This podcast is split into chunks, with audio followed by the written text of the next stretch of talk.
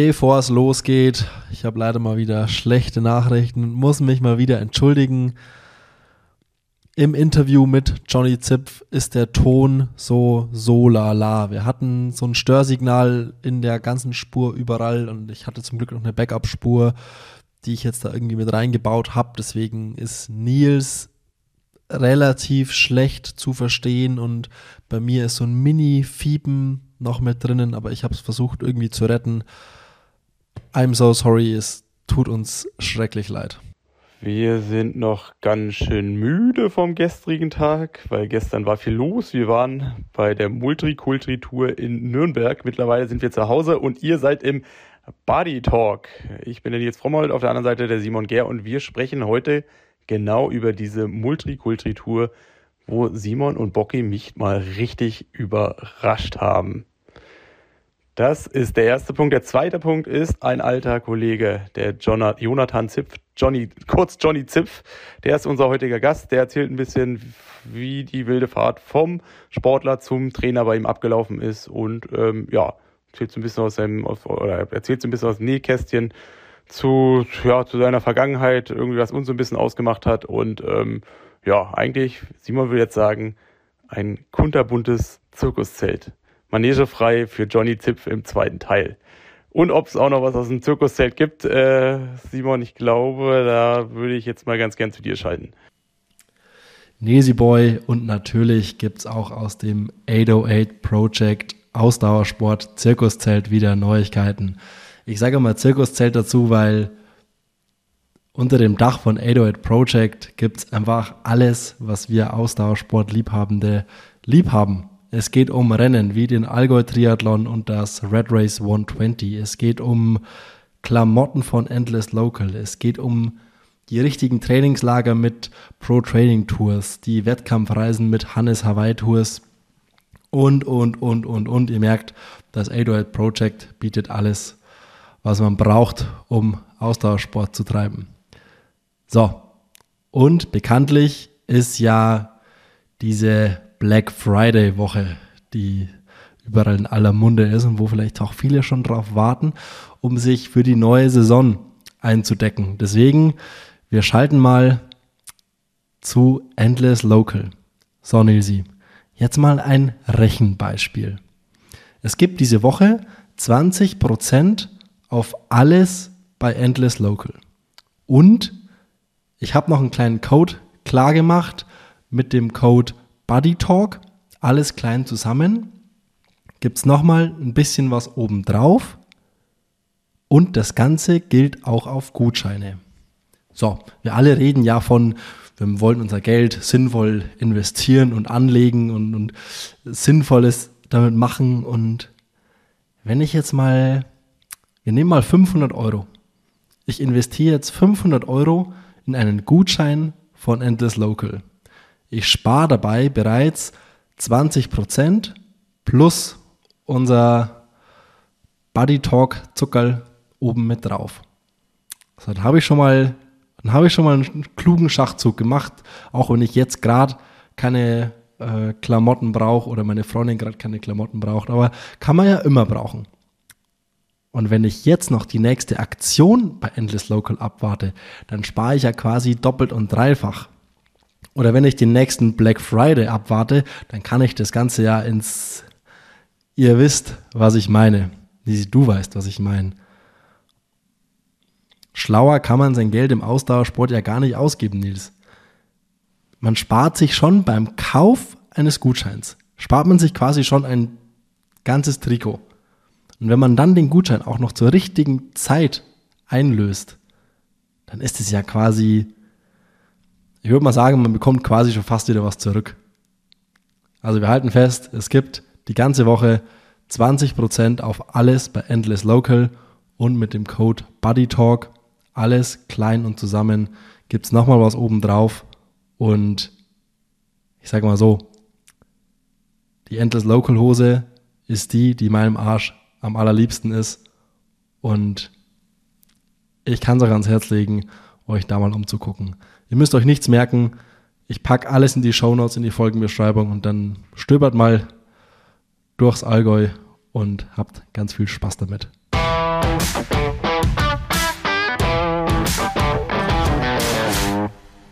Nesi Boy, wie war es gestern eigentlich für dich? Erzähl mal, erzähl mal den gestrigen Abend aus deiner Sicht. Wir haben ja gestern eigentlich danach nicht mehr so wirklich gesprochen. Äh, ich weiß gar nicht, wie es letztendlich für dich war. Also vielleicht, vielleicht hole ich ganz kurz aus und hole alle Zuhörer und Zuhörerinnen mal kurz ab. Gestern Abend gab es den Stopp der Multikulti-Tour von Bocky in Nürnberg, wo Nils und ich auch zu Gast waren. Und ich sag mal so, Bocky und ich haben uns den Abend, äh, wir haben den Abend so ein bisschen genutzt, um Nils so einen kleinen, nochmal so einen kleinen Abschied äh, zu gönnen. Und Nils wusste nichts von dem ganzen, von dem ganzen Vorhaben. Und Nils dachte eigentlich, er ja, der Abend wird irgendwie so wie in Frankfurt. Wir machen irgendwie ein, zwei Stunden Faxen, haben eine gute Zeit und das ist alles eigentlich ganz witzig. Und ja, irgendwie kam ja dann alles anders. Dann kam alles anders. Ähm, ja, es war schon eine sehr gelungene Überraschung. Also ich muss sagen, gerechnet hätte ich damit auf keinen Fall. Im Nachgang muss ich eigentlich sagen, fast ein bisschen fahrlässig. also, ich meine, jetzt waren so viele Väter von Sportlern, ehemaligen Sportlern mit involviert. Ähm, und dann so zu denken, dass es mich nie treffen kann, das ist natürlich erstmal was, wo ich auch denke, äh, keine Ahnung, wie konnte das passieren, aber ähm, nee, aber Niklas hat es richtig gut gemacht. Also hinter meinem Rücken hat er oder habt ihr äh, nicht nur meinen Vater auf die Bühne geholt, sondern ähm, am Anfang auch noch Lauso und ich glaube, die größte Überraschung war dann, äh, dass Andi Rehlat auf einmal da war und auch auf der Bühne war und ja, wir uns ein bisschen über die guten alten Zeiten austauschen konnten. Und ähm, ja, ich glaube, es war dann doch auch sehr intensiv. Ich glaube, es hat dann auch ewig lang gedauert, insgesamt alles. Aber es war super schön und es war auf jeden Fall ein, ein cooler Abschluss. Also ähm, ja, ich glaube, man erlebt mich selten sprachlos, aber da wusste ich dann teilweise auch nicht ganz, wie es mir gerade geschieht. Ja, das hat man dir in der einen oder anderen Situation angemerkt, dass du, ja, du hast vor allem, was mich so ein bisschen überrascht und gewundert hat, also mit klar, dass Lauso dann eine Überraschung war, weil das war, Lauso war die erste, also Lauso ist deine letzte Trainerin, ähm, war die erste, die wir auf die Bühne geholt haben und dass du aber dann weiterhin bei jedem weiteren wieder so krass überrascht warst, ähm, das hat mich so ein bisschen gewundert, weil ich dachte eigentlich, okay, wenn das mit Lauso kommt, dann ist ihm irgendwie klar, okay, hier, hier kommt noch ein bisschen was und du traust uns eigentlich dann ja irgendwie so ein bisschen alles zu. Ähm, aber du warst ja doch, ähm, als dein Papa kam und als dann vor allem als Andy Rellert kam, da warst du ja dann schon noch richtig baff. Ja, es war gut aufgebaut. Also klar, Lauso, ähm, die wohnt natürlich auch am nächsten dran. Ähm, hätte, es hätte ja auch als Überraschung schon gereicht. Also das wäre ja schon auch eine gelungene Überraschung gewesen, wenn nur Lauso gekommen wäre. Ähm, aber dann, dass auf einmal meine Familie, wo ich ja dann vormittags auch schon losgefahren bin, beziehungsweise auf einmal dann auch äh, Sarah mit den Kids da waren, ähm, das kam so aus dem Nix und ich habe auch irgendwie gedacht, hier, jetzt ist vorbei. Und dann kam mein Vater, jetzt habe ich gedacht, jetzt habe ich es überlebt, vielleicht äh, kommt dann noch Sarah. Ähm, aber in dem Moment ich, hätte ich halt überhaupt nicht gedacht, dass ja, da irgendwie Andi auch, dass es den ja auch noch gibt. Und dann stand er da auf einmal und das war schon krass. Also das war, äh, ja, es ist halt immer so, wenn man denkt, jetzt hat man alles erlebt, jetzt hat man alles, ähm, jetzt wurde man dreimal überrascht oder zweimal überrascht. Jetzt kann es nicht noch besser werden. Ähm, aber ja, es wurde, es kam dann doch noch was. Das war schon krass. Ähm, ja, ich weiß gar nicht, wir haben ja dann auch dieses Spiel gespielt, wer bin ich?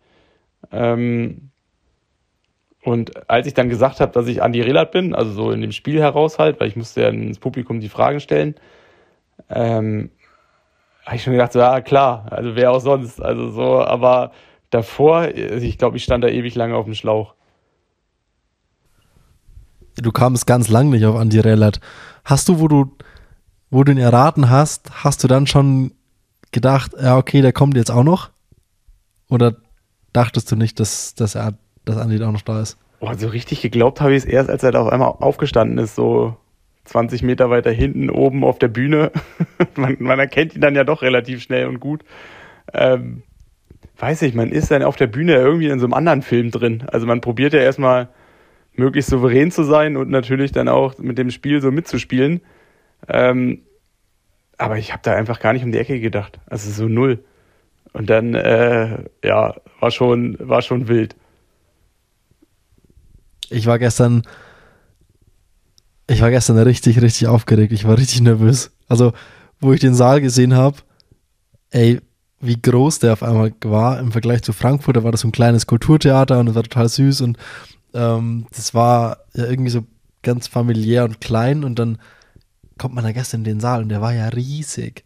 Da war ich, und vor allem mit dem Hintergedanken, wir haben uns ja, Bocky und ich, wir haben uns so viele Gedanken gemacht, wie timen wir das alles, dass du von niemandem davor irgendwas mitkriegst. Wir haben noch Wenke von Erding Alkoholfrei äh, die, die Teammanagerin noch mit, mit ins Boot geholt, äh, dass die quasi Andi und Lau so draußen empfängt, ähm, dass die man abholt draußen und dann haben eben noch Plätze reserviert für deine Family und dass die erst kommen, wenn wenn wir schon quasi sitzen und so und dann haben wir extra kurzes Licht ja mal ausgemacht und dann haben sich die ja alle hingesetzt und wir, also da war schon so ein bisschen, es hatte so viele Eventualitäten, die ja irgendwie schief gehen hätten können dass ich echt wirklich, ich war so nervös und als wir dann auf der Bühne saßen und als es dann mit Lauso war, ab dann wusste ich, okay, es läuft hier alles. Aber davor war ich echt so, boah, bitte, bitte, bitte klappt das alles, dass du nichts von dem Ganzen mitbekommst. Ja, das Krasse war ja, ich meine, mit Wenke hatte ich die Tage auch Kontakt gehabt. Ähm, und mehr oder weniger, die habe ich auch direkt gefragt, ob sie kommt. Er hat gesagt, so, ja, mal schauen. Ich mir so, hä? Ähm, und ich meine, alle anderen hatte ich ja kurz davor noch ähm, was ja, mit denen zu tun. Ähm, oder auch mit meiner Schwester hatte ich auch noch boah, bis zwei Stunden vorher mit SMS-Kontakt gehabt oder ihr WhatsApp-Kontakt.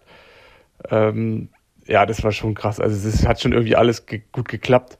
Also auch im Nachgang, wenn man sich so viele Sachen, äh, über viele Sachen so nachdenkt. Also ich meine, ich saß vorne zusammen mit dem Simon Henseleit und Andi Dreiz, die ja vorher auf der Bühne gewesen sind.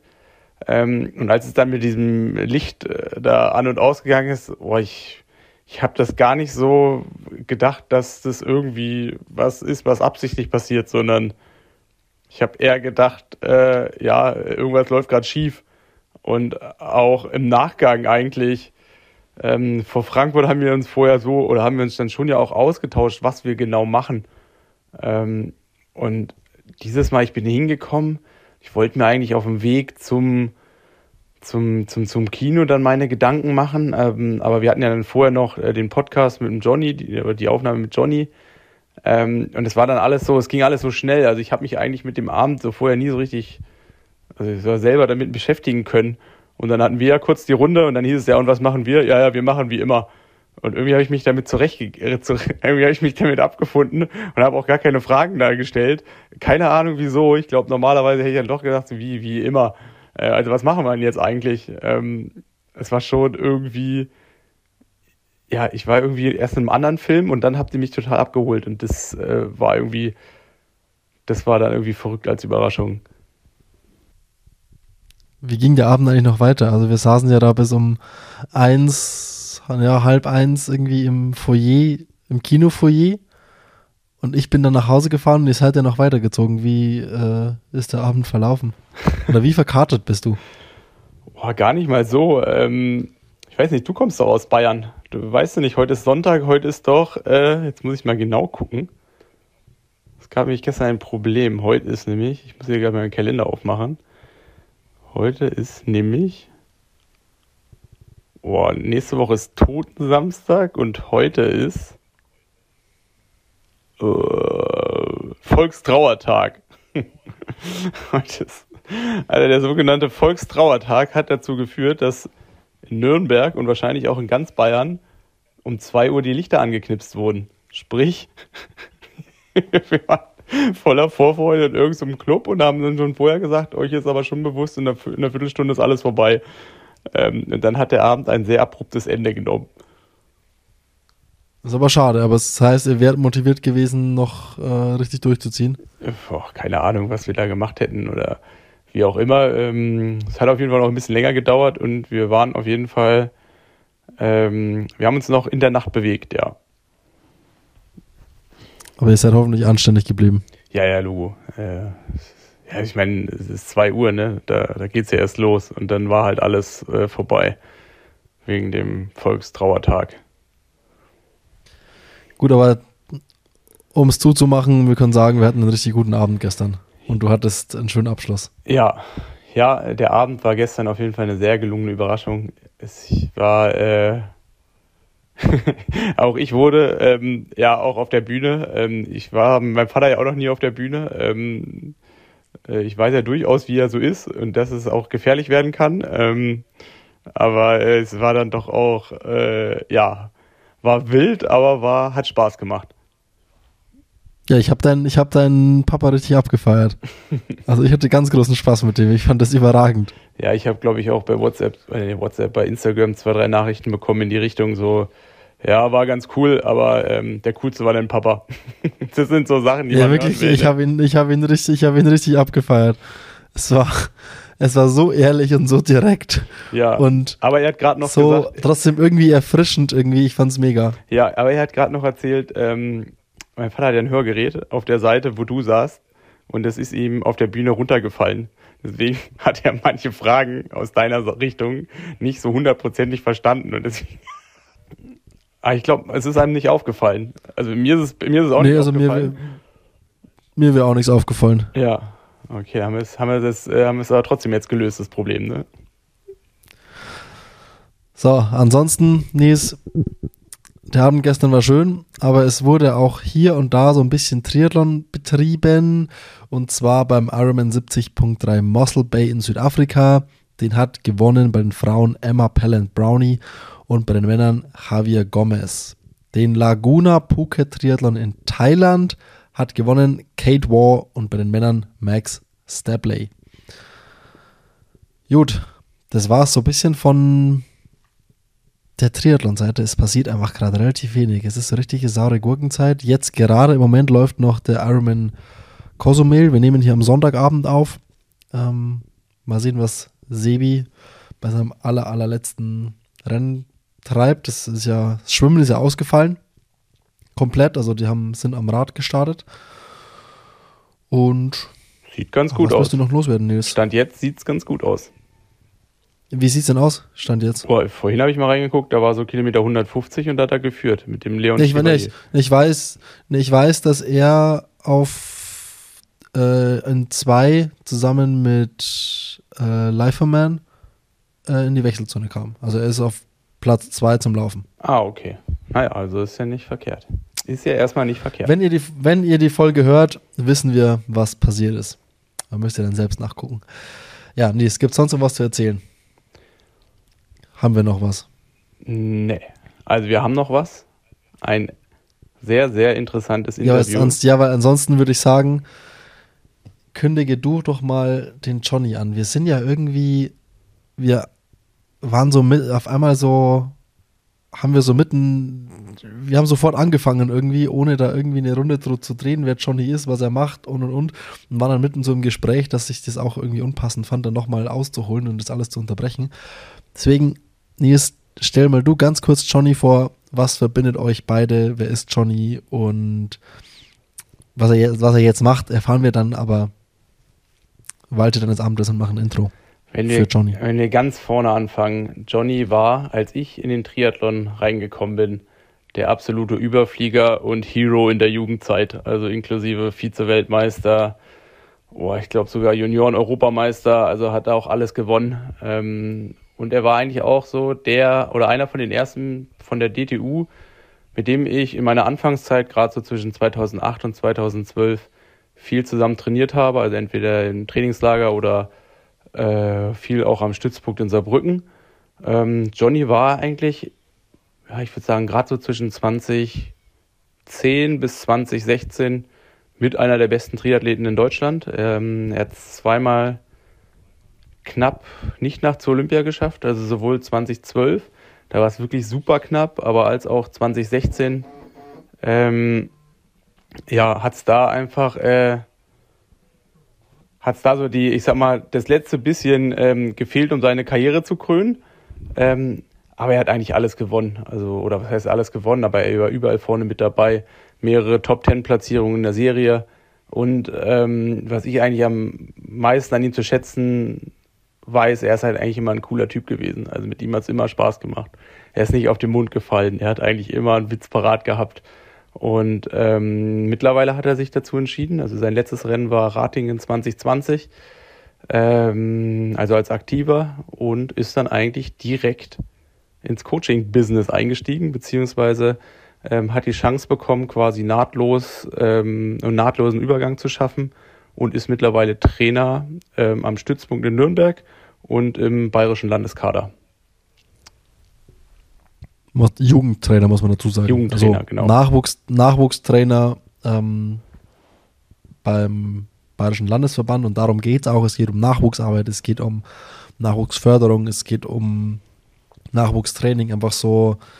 Wir drehen so eine ganz große Runde durchs, durch den Nachwuchstriathlon. Ähm, nebenbei coacht Johnny auch noch erwachsene Triathletinnen und Triathleten, aber wir haben jetzt wirklich mal auch relativ wenig über Johnny selbst.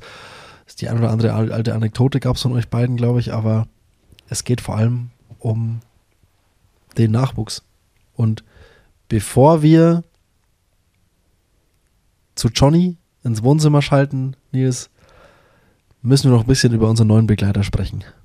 Kurze Werbung. Simon, äh, ich habe dich ja noch gar nicht gefragt, wie geht's dir eigentlich?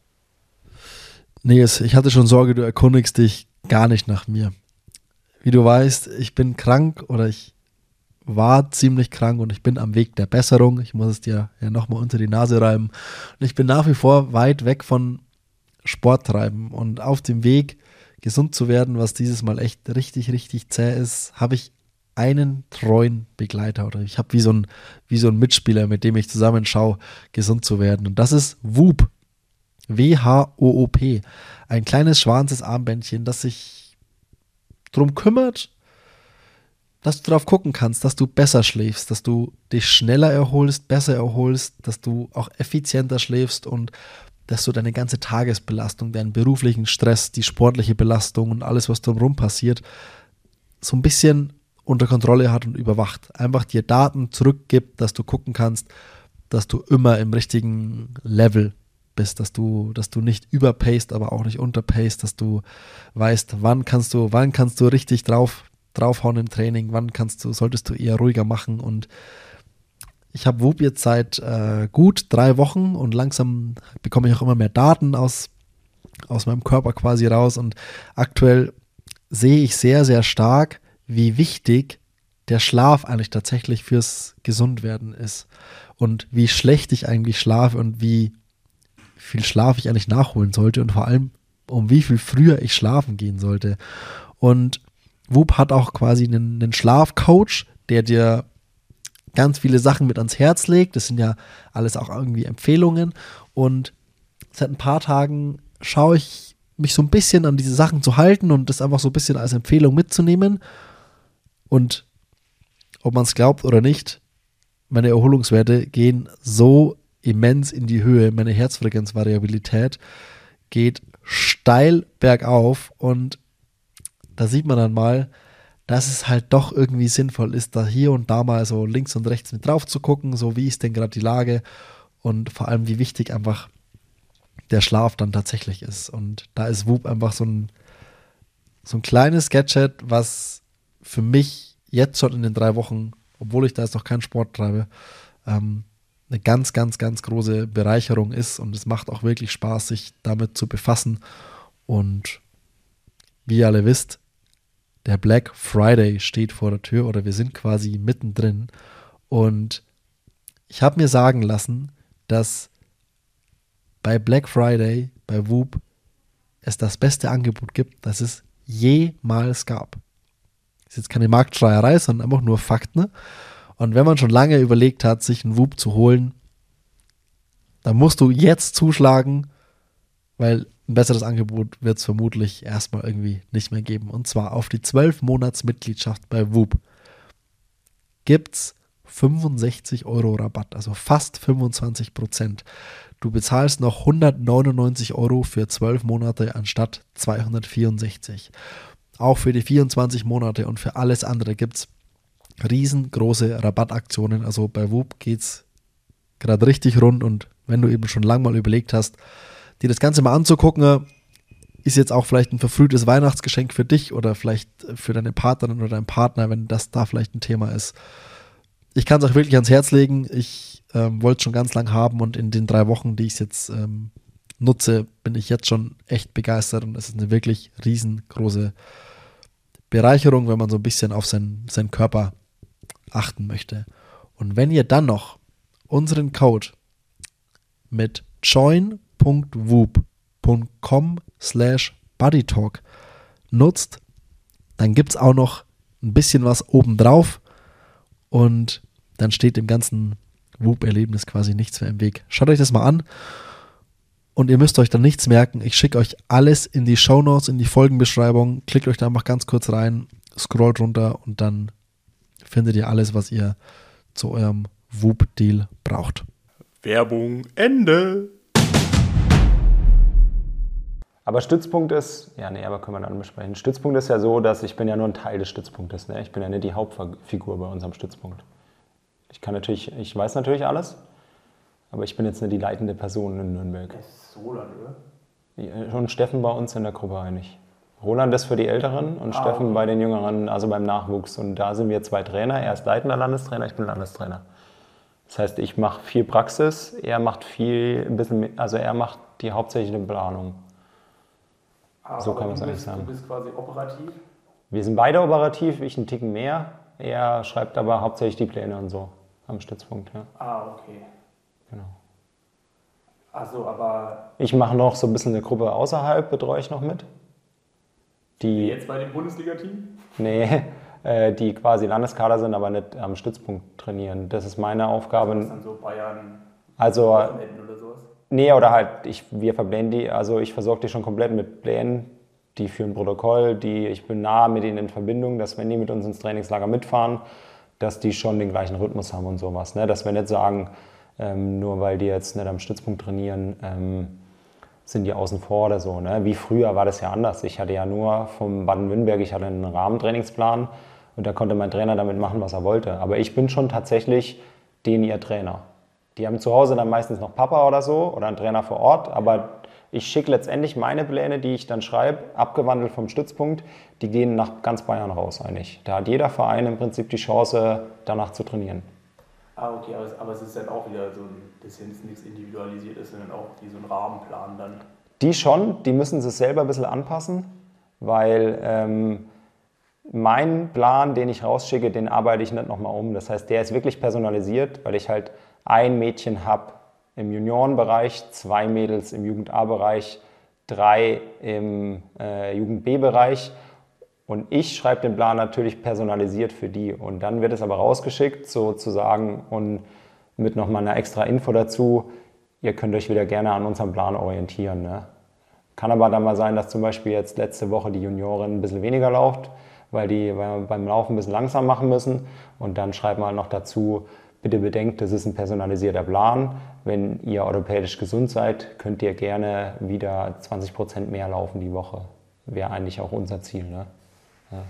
Okay, aber es ist ja dann doch ein Rahmen an sich, den du vorgibst, an den sich alle irgendwie orientieren sollen. Also möglichst ja. dann ähm, bayernweit. Ähm, was dann umgesetzt ja. wird, ist dann doch wieder Trainer von den Vereinen. Kannst du machen, genau, aber du kannst auch schon, das ist, also der Rahmen beinhaltet schon explizite Inhalte.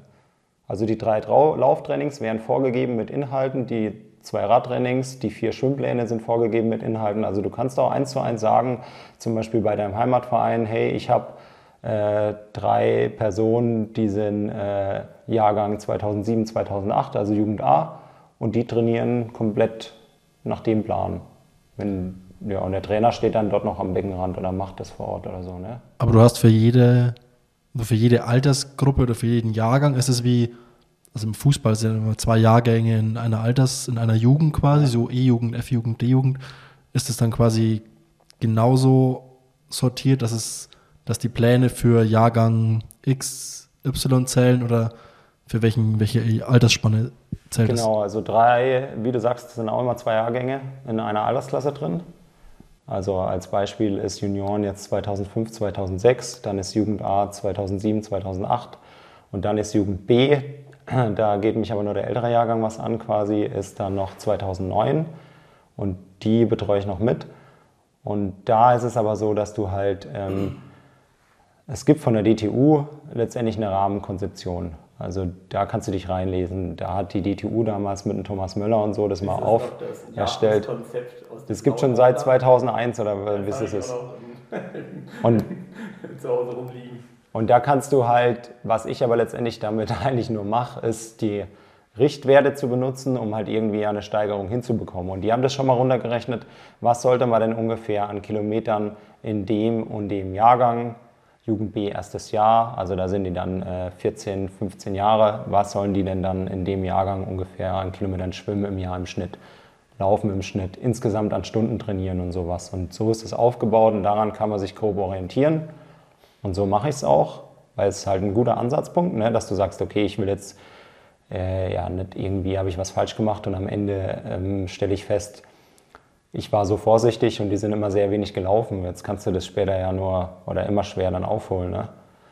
Und ja, und dann ist es aber so, dass ich quasi unseren Stützpunktplan nehme, den hauptsächlich der Steffen schreibt. Für unsere Athleten in Nürnberg, da haben wir jetzt 18 Athleten, für die schreibt das. Und ich wandle das für die anderen ein bisschen um. Was schon heißt, ein paar Abstriche zu machen, weil die ja zum Beispiel nicht an der Sportschule sind und in keiner Schulstreckung drin sind und so. Ne? Und ich denen ihren Stundenplan kenne, die schicken mir einen Stundenplan zu.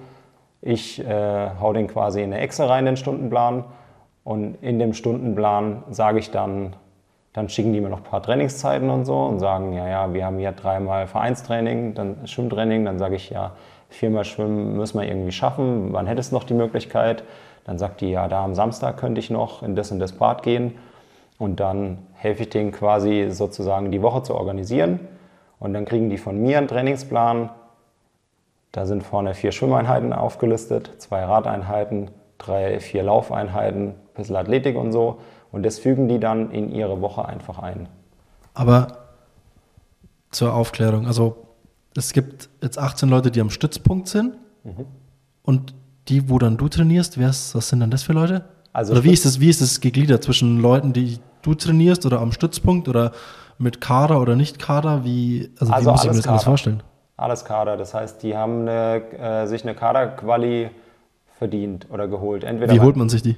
Also Landes Landeskader. Landeskader, genau. Also Bundeskader ist, also wir haben keinen Bundeskader, der nicht am Stützpunkt trainiert. Am Stützpunkt ist alles Bundes- oder Landeskader. Und dann haben wir aber auch noch Landeskader eben außerhalb. Die müssen ja nicht zwingend in Nürnberg wohnen. Ne? Jetzt wohne ich zum Beispiel in Würzburg und hole aber bei, einer, bei einem der DTU-Cups, kannst du dir einen Landeskader holen. Oder bei einem Test im Frühjahr oder im äh, Herbst. Da gibt es ja immer äh, bundeseinheitliche Tests die jeder Stützpunkt zu, oder jedes Bundesland zu Hause durchführt. Da kannst du dir auch einen Landeskader holen. Und dann bedeutet das ja aber nicht gleich, dass die zu uns ins Internat ziehen, sondern sind weiter zu Hause an der Schule. Ne? Also du trainierst Landeskader und die 18 Leute am Stützpunkt sind Bundeskader? Nee. Nee. ich, bin, ich bin verwirrt. Ich kann es dir erklären. Grundsätzlich ist Johnny erstmal zuständig für den Landeskader. Ja. Und manche aus dem Landeskader sind zusätzlich noch Teil vom Bundeskader. Genau. Aber nicht jeder Landeskader ist automatisch am Stützpunkt. Sind wir jetzt sogar Bundesstützpunkt oder nur Stützpunkt? Wir sind halt beides, ja. Also Bundesnachwuchsstützpunkt Nürnberg, genau. aber es muss nicht jeder quasi vor Ort trainieren, sondern Bayern ist ja groß, also sprich, es können auch welche. Wir haben gar nicht genug Plätze für alle, ne, am Internat zum Beispiel. Also wir haben jetzt dieses Jahr extrem Zustrom gehabt und sieben neue Personen. Klar, zwei sind auch gegangen, ne, weil die dann eben aus den Junioren alle rausgehen. Aber jetzt unsere Kapazität ist jetzt, also man muss ja am Ende schon kämpfen. Da hat der Steffen sich schon stark eingesetzt, noch kurzfristig nochmal eine Person ins Internat zu bekommen. Und wir hätten jetzt nicht mehr Leute herholen können, ne? auch wenn es vom Training her noch gegangen wäre. Aber das Internat ist voll. Also und Steffen ist wer genau und welche Rolle hat er? Also die Leute, die zuhören, können mit dem Namen Steffen erstmal, glaube ich, relativ wenig anfangen. Der Steffen Bibo, ja, der ist leitender Landestrainer Genau, der hat auch Sportwissenschaften studiert und ist quasi sozusagen, ähm, ja, also sagt ja schon das Wort, er ist leitender Landestrainer, ich bin Landestrainer. Ich bin schon so ein Stück weit die Unterstützung für ihn, kann man einfach sagen. Ja. Und er ist so ja, ein bisschen mehr das Brain hinter der ganzen Sache. Er übernimmt die Hauptplanung. Wir sprechen natürlich die Sachen ab, aber er macht schon so die, ja, ziemlich, äh, ziemlich die Planung für die Pläne, Trainingspläne, aber auch drumherum ist mit der Schule in engerem Kontakt, ist mit den Eltern in engerem Kontakt wie ich und das Training vor Ort führen wir quasi beide zu. Da versuche ich ein bisschen mehr zu übernehmen, ähm, damit er ein bisschen mehr Freiheiten halt hat, äh, dann sich um die Pläne und die anderen Sachen zu kümmern. Genau. Und ich habe dann halt, wie der Nils schon gesagt hat, eben noch zusätzlich nochmal die externe Gruppe, die auch Landeskader ist, aber nicht in Nürnberg und versucht die so nah an unseren Stützpunkt ranzuholen, mit Plänen, mit, dass ich wöchentlich in Kontakt bin und wir die nicht einfach so machen lassen, weil die natürlich dann wieder, wenn Trainingslager anstehen, ja bei uns mit dabei sind. Ne? Und dann soll das reibungslos, der Übergang ins Trainingslager zum Beispiel, sondern reibungslos funktionieren. Wie muss ich mir so eine Trainingswoche von einer 16-Jährigen, einem 16-Jährigen oder irgendwie so in der Jugend vorstellen? Wie viel, du hast jetzt von, irgendwie von viermal Schwimmen, dreimal Laufen gesprochen, aber wie, wie viel macht man im Alter so? Mal so Zahlen, Daten, Fakten irgendwie. Also schon, wenn ich es jetzt im Kopf, ich weiß natürlich, was ich jetzt geschrieben habe. Der eine Plan ist gestern erst äh, fertig geworden wieder für nächste Woche. Ähm, Rahmenkonzeption, die sagt schon zum Beispiel mit äh, Jugend B, da bist du 14, wirst du 15, schon 12,5 Stunden im Schnitt. Und dann ähm, geht es aber hoch. Bei unserem Stützpunkt muss man jetzt schon sagen, die älteren Junioren, die jetzt auch älterer Jahrgang Junioren sind, die trainieren aktuell schon zwischen 22 und 26 Stunden. Was? Ja. Wie alt sind die dann? Die äh, älteren Junioren? 18. Boah. Ja, aber die, also ähm, ja, wir, haben, wir müssen da, ich meine, das merkt die DTU selber, dass wir da einfach mehr Gas geben müssen. Das hatten wir jetzt letztes Jahr gesehen, dass wir schon der, also der erfolgreichste Landesverband sind im Prinzip, aber international dann ähm, trotzdem weit hinten waren. Ja. Und das liegt einfach daran, dass wir im Schnitt, oder nicht nur, aber dass wir im Schnitt schon weniger trainieren wie andere Länder, wie zum Beispiel Frankreich, die extrem viel Gas geben, gerade aktuell. Und ja, da hatten wir immer so eine Angst vor Frühspezialisierung, was wir auch. Du willst jetzt nicht, du kannst jetzt, sag ich mal, aus einem zwölfjährigen Kind kannst du schon so trainieren, dass es, wenn es nicht verletzt ist, ja brutale Leistungsfortschritte macht. Aber dann ist die Frage, was hast du ausgebildet? Ne? Hast du das ganz breit ausgebildet, kann das sprinten, kann das, hat es viel Spaß daran, äh, hat es, äh, ist es nicht zu übermotiviert?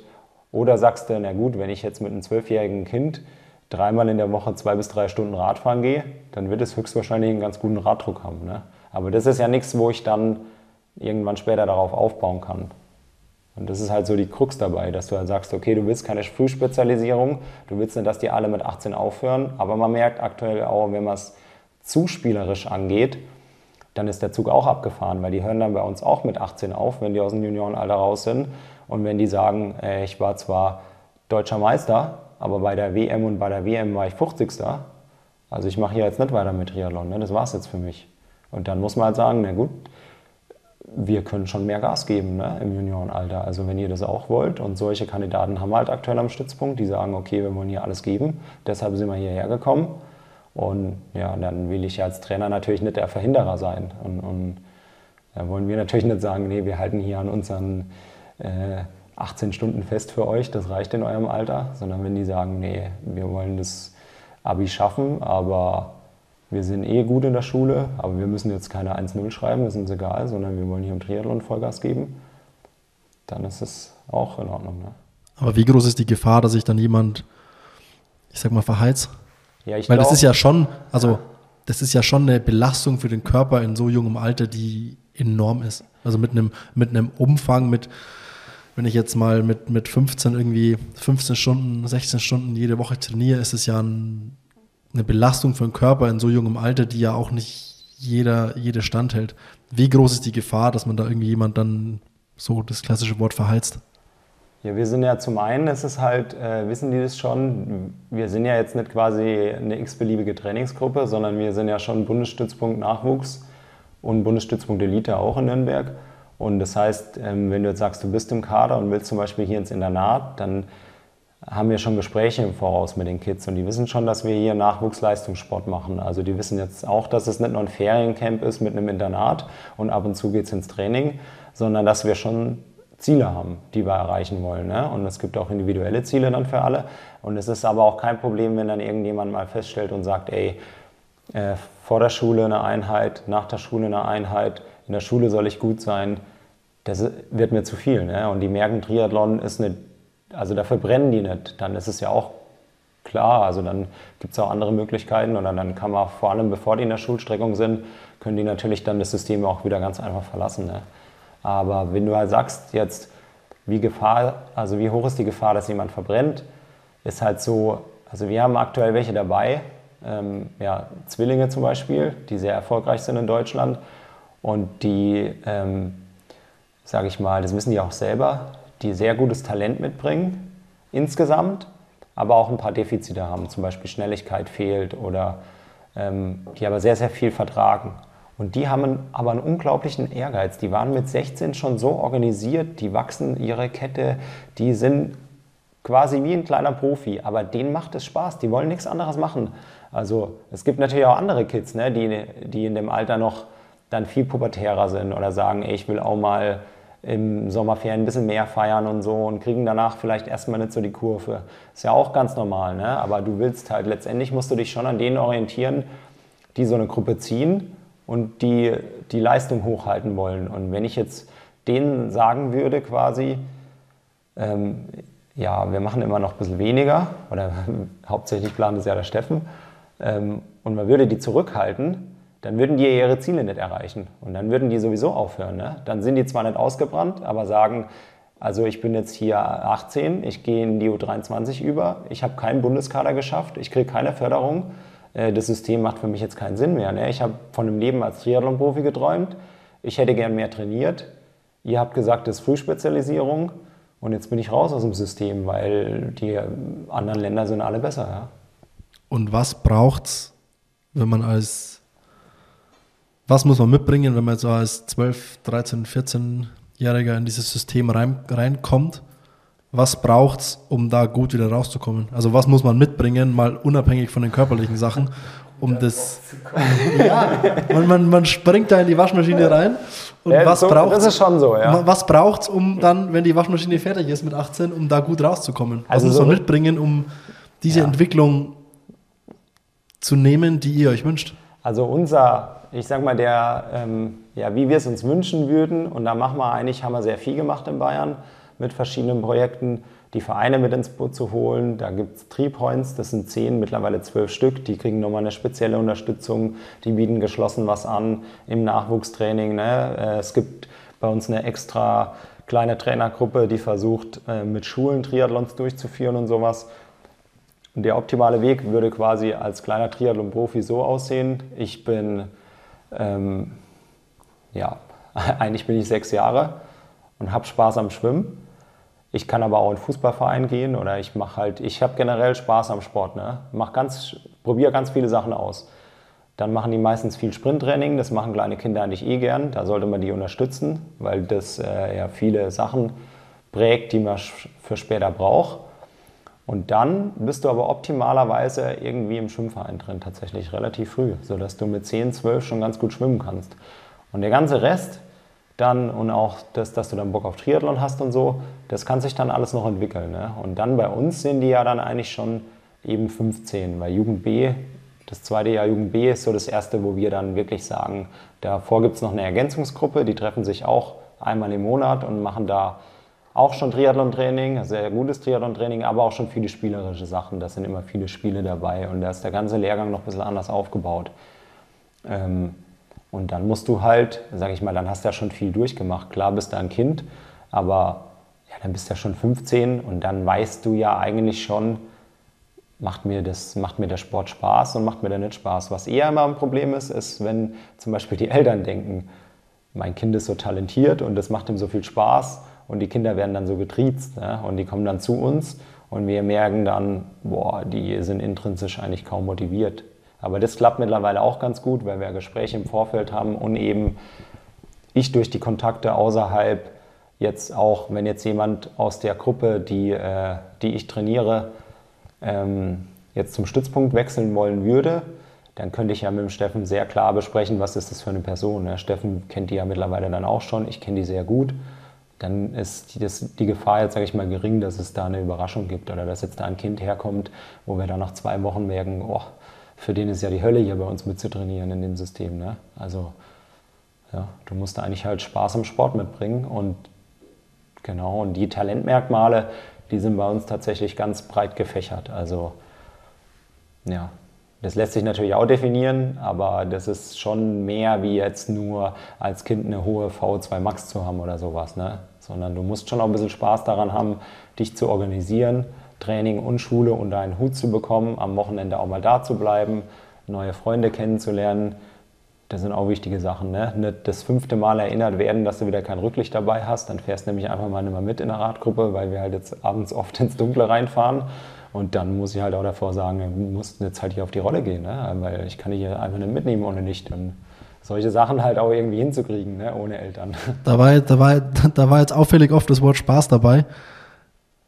Und du hast ja. gerade davor noch gesagt, dass es ähm, eben nicht nur ein Feriencamp ist mit ein bisschen Training, sondern dass es halt absoluter Leistungssport ist. Und welche, kann man sagen, welche mentale Härte muss man in dem Alter dann schon mitbringen, um um eben in dem System zu wachsen und zu funktionieren mit diesem ja auch irgendwo Druck und Konkurrenzkampf, der da vielleicht ja. irgendwie schon herrscht. Das ist ja dann alles kein Kindergeburtstag mehr, wie es dann da irgendwie wahrscheinlich das ist schon zugeht. So, ja. wie, wie, viel, wie viel Härte und ja, wie viel Härte muss man da mitbringen? Oder ist Härte das richtige Wort?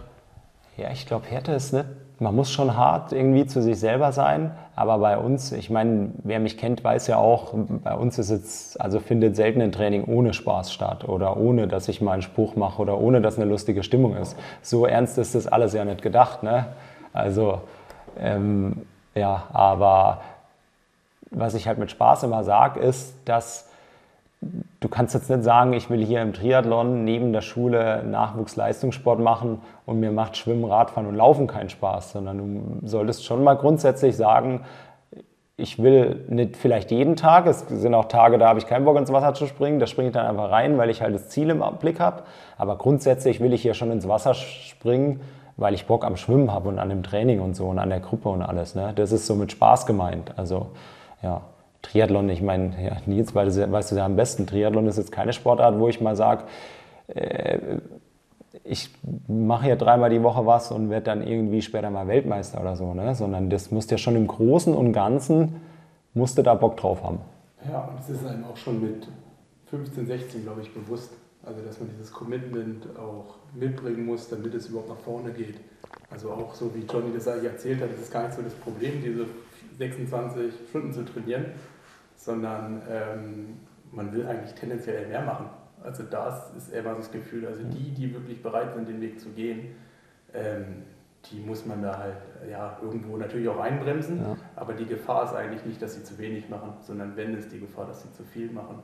Und ich glaube, dann ist es von außen, glaube ich, total schwer greifbar, aber wenn man da erstmal drin ist in dem Prozess, dann, ähm, ja, dann ist das eigentlich weniger das Problem, 20, äh, 25 Stunden neben der Schule unterzubringen, weil ich glaube auch eine von den Eigenschaften, die man benötigt, ist im Triathlon halt einfach Organisation, weil es einfach drei Sportarten ist und ja, alles, was irgendwie so dazukommt.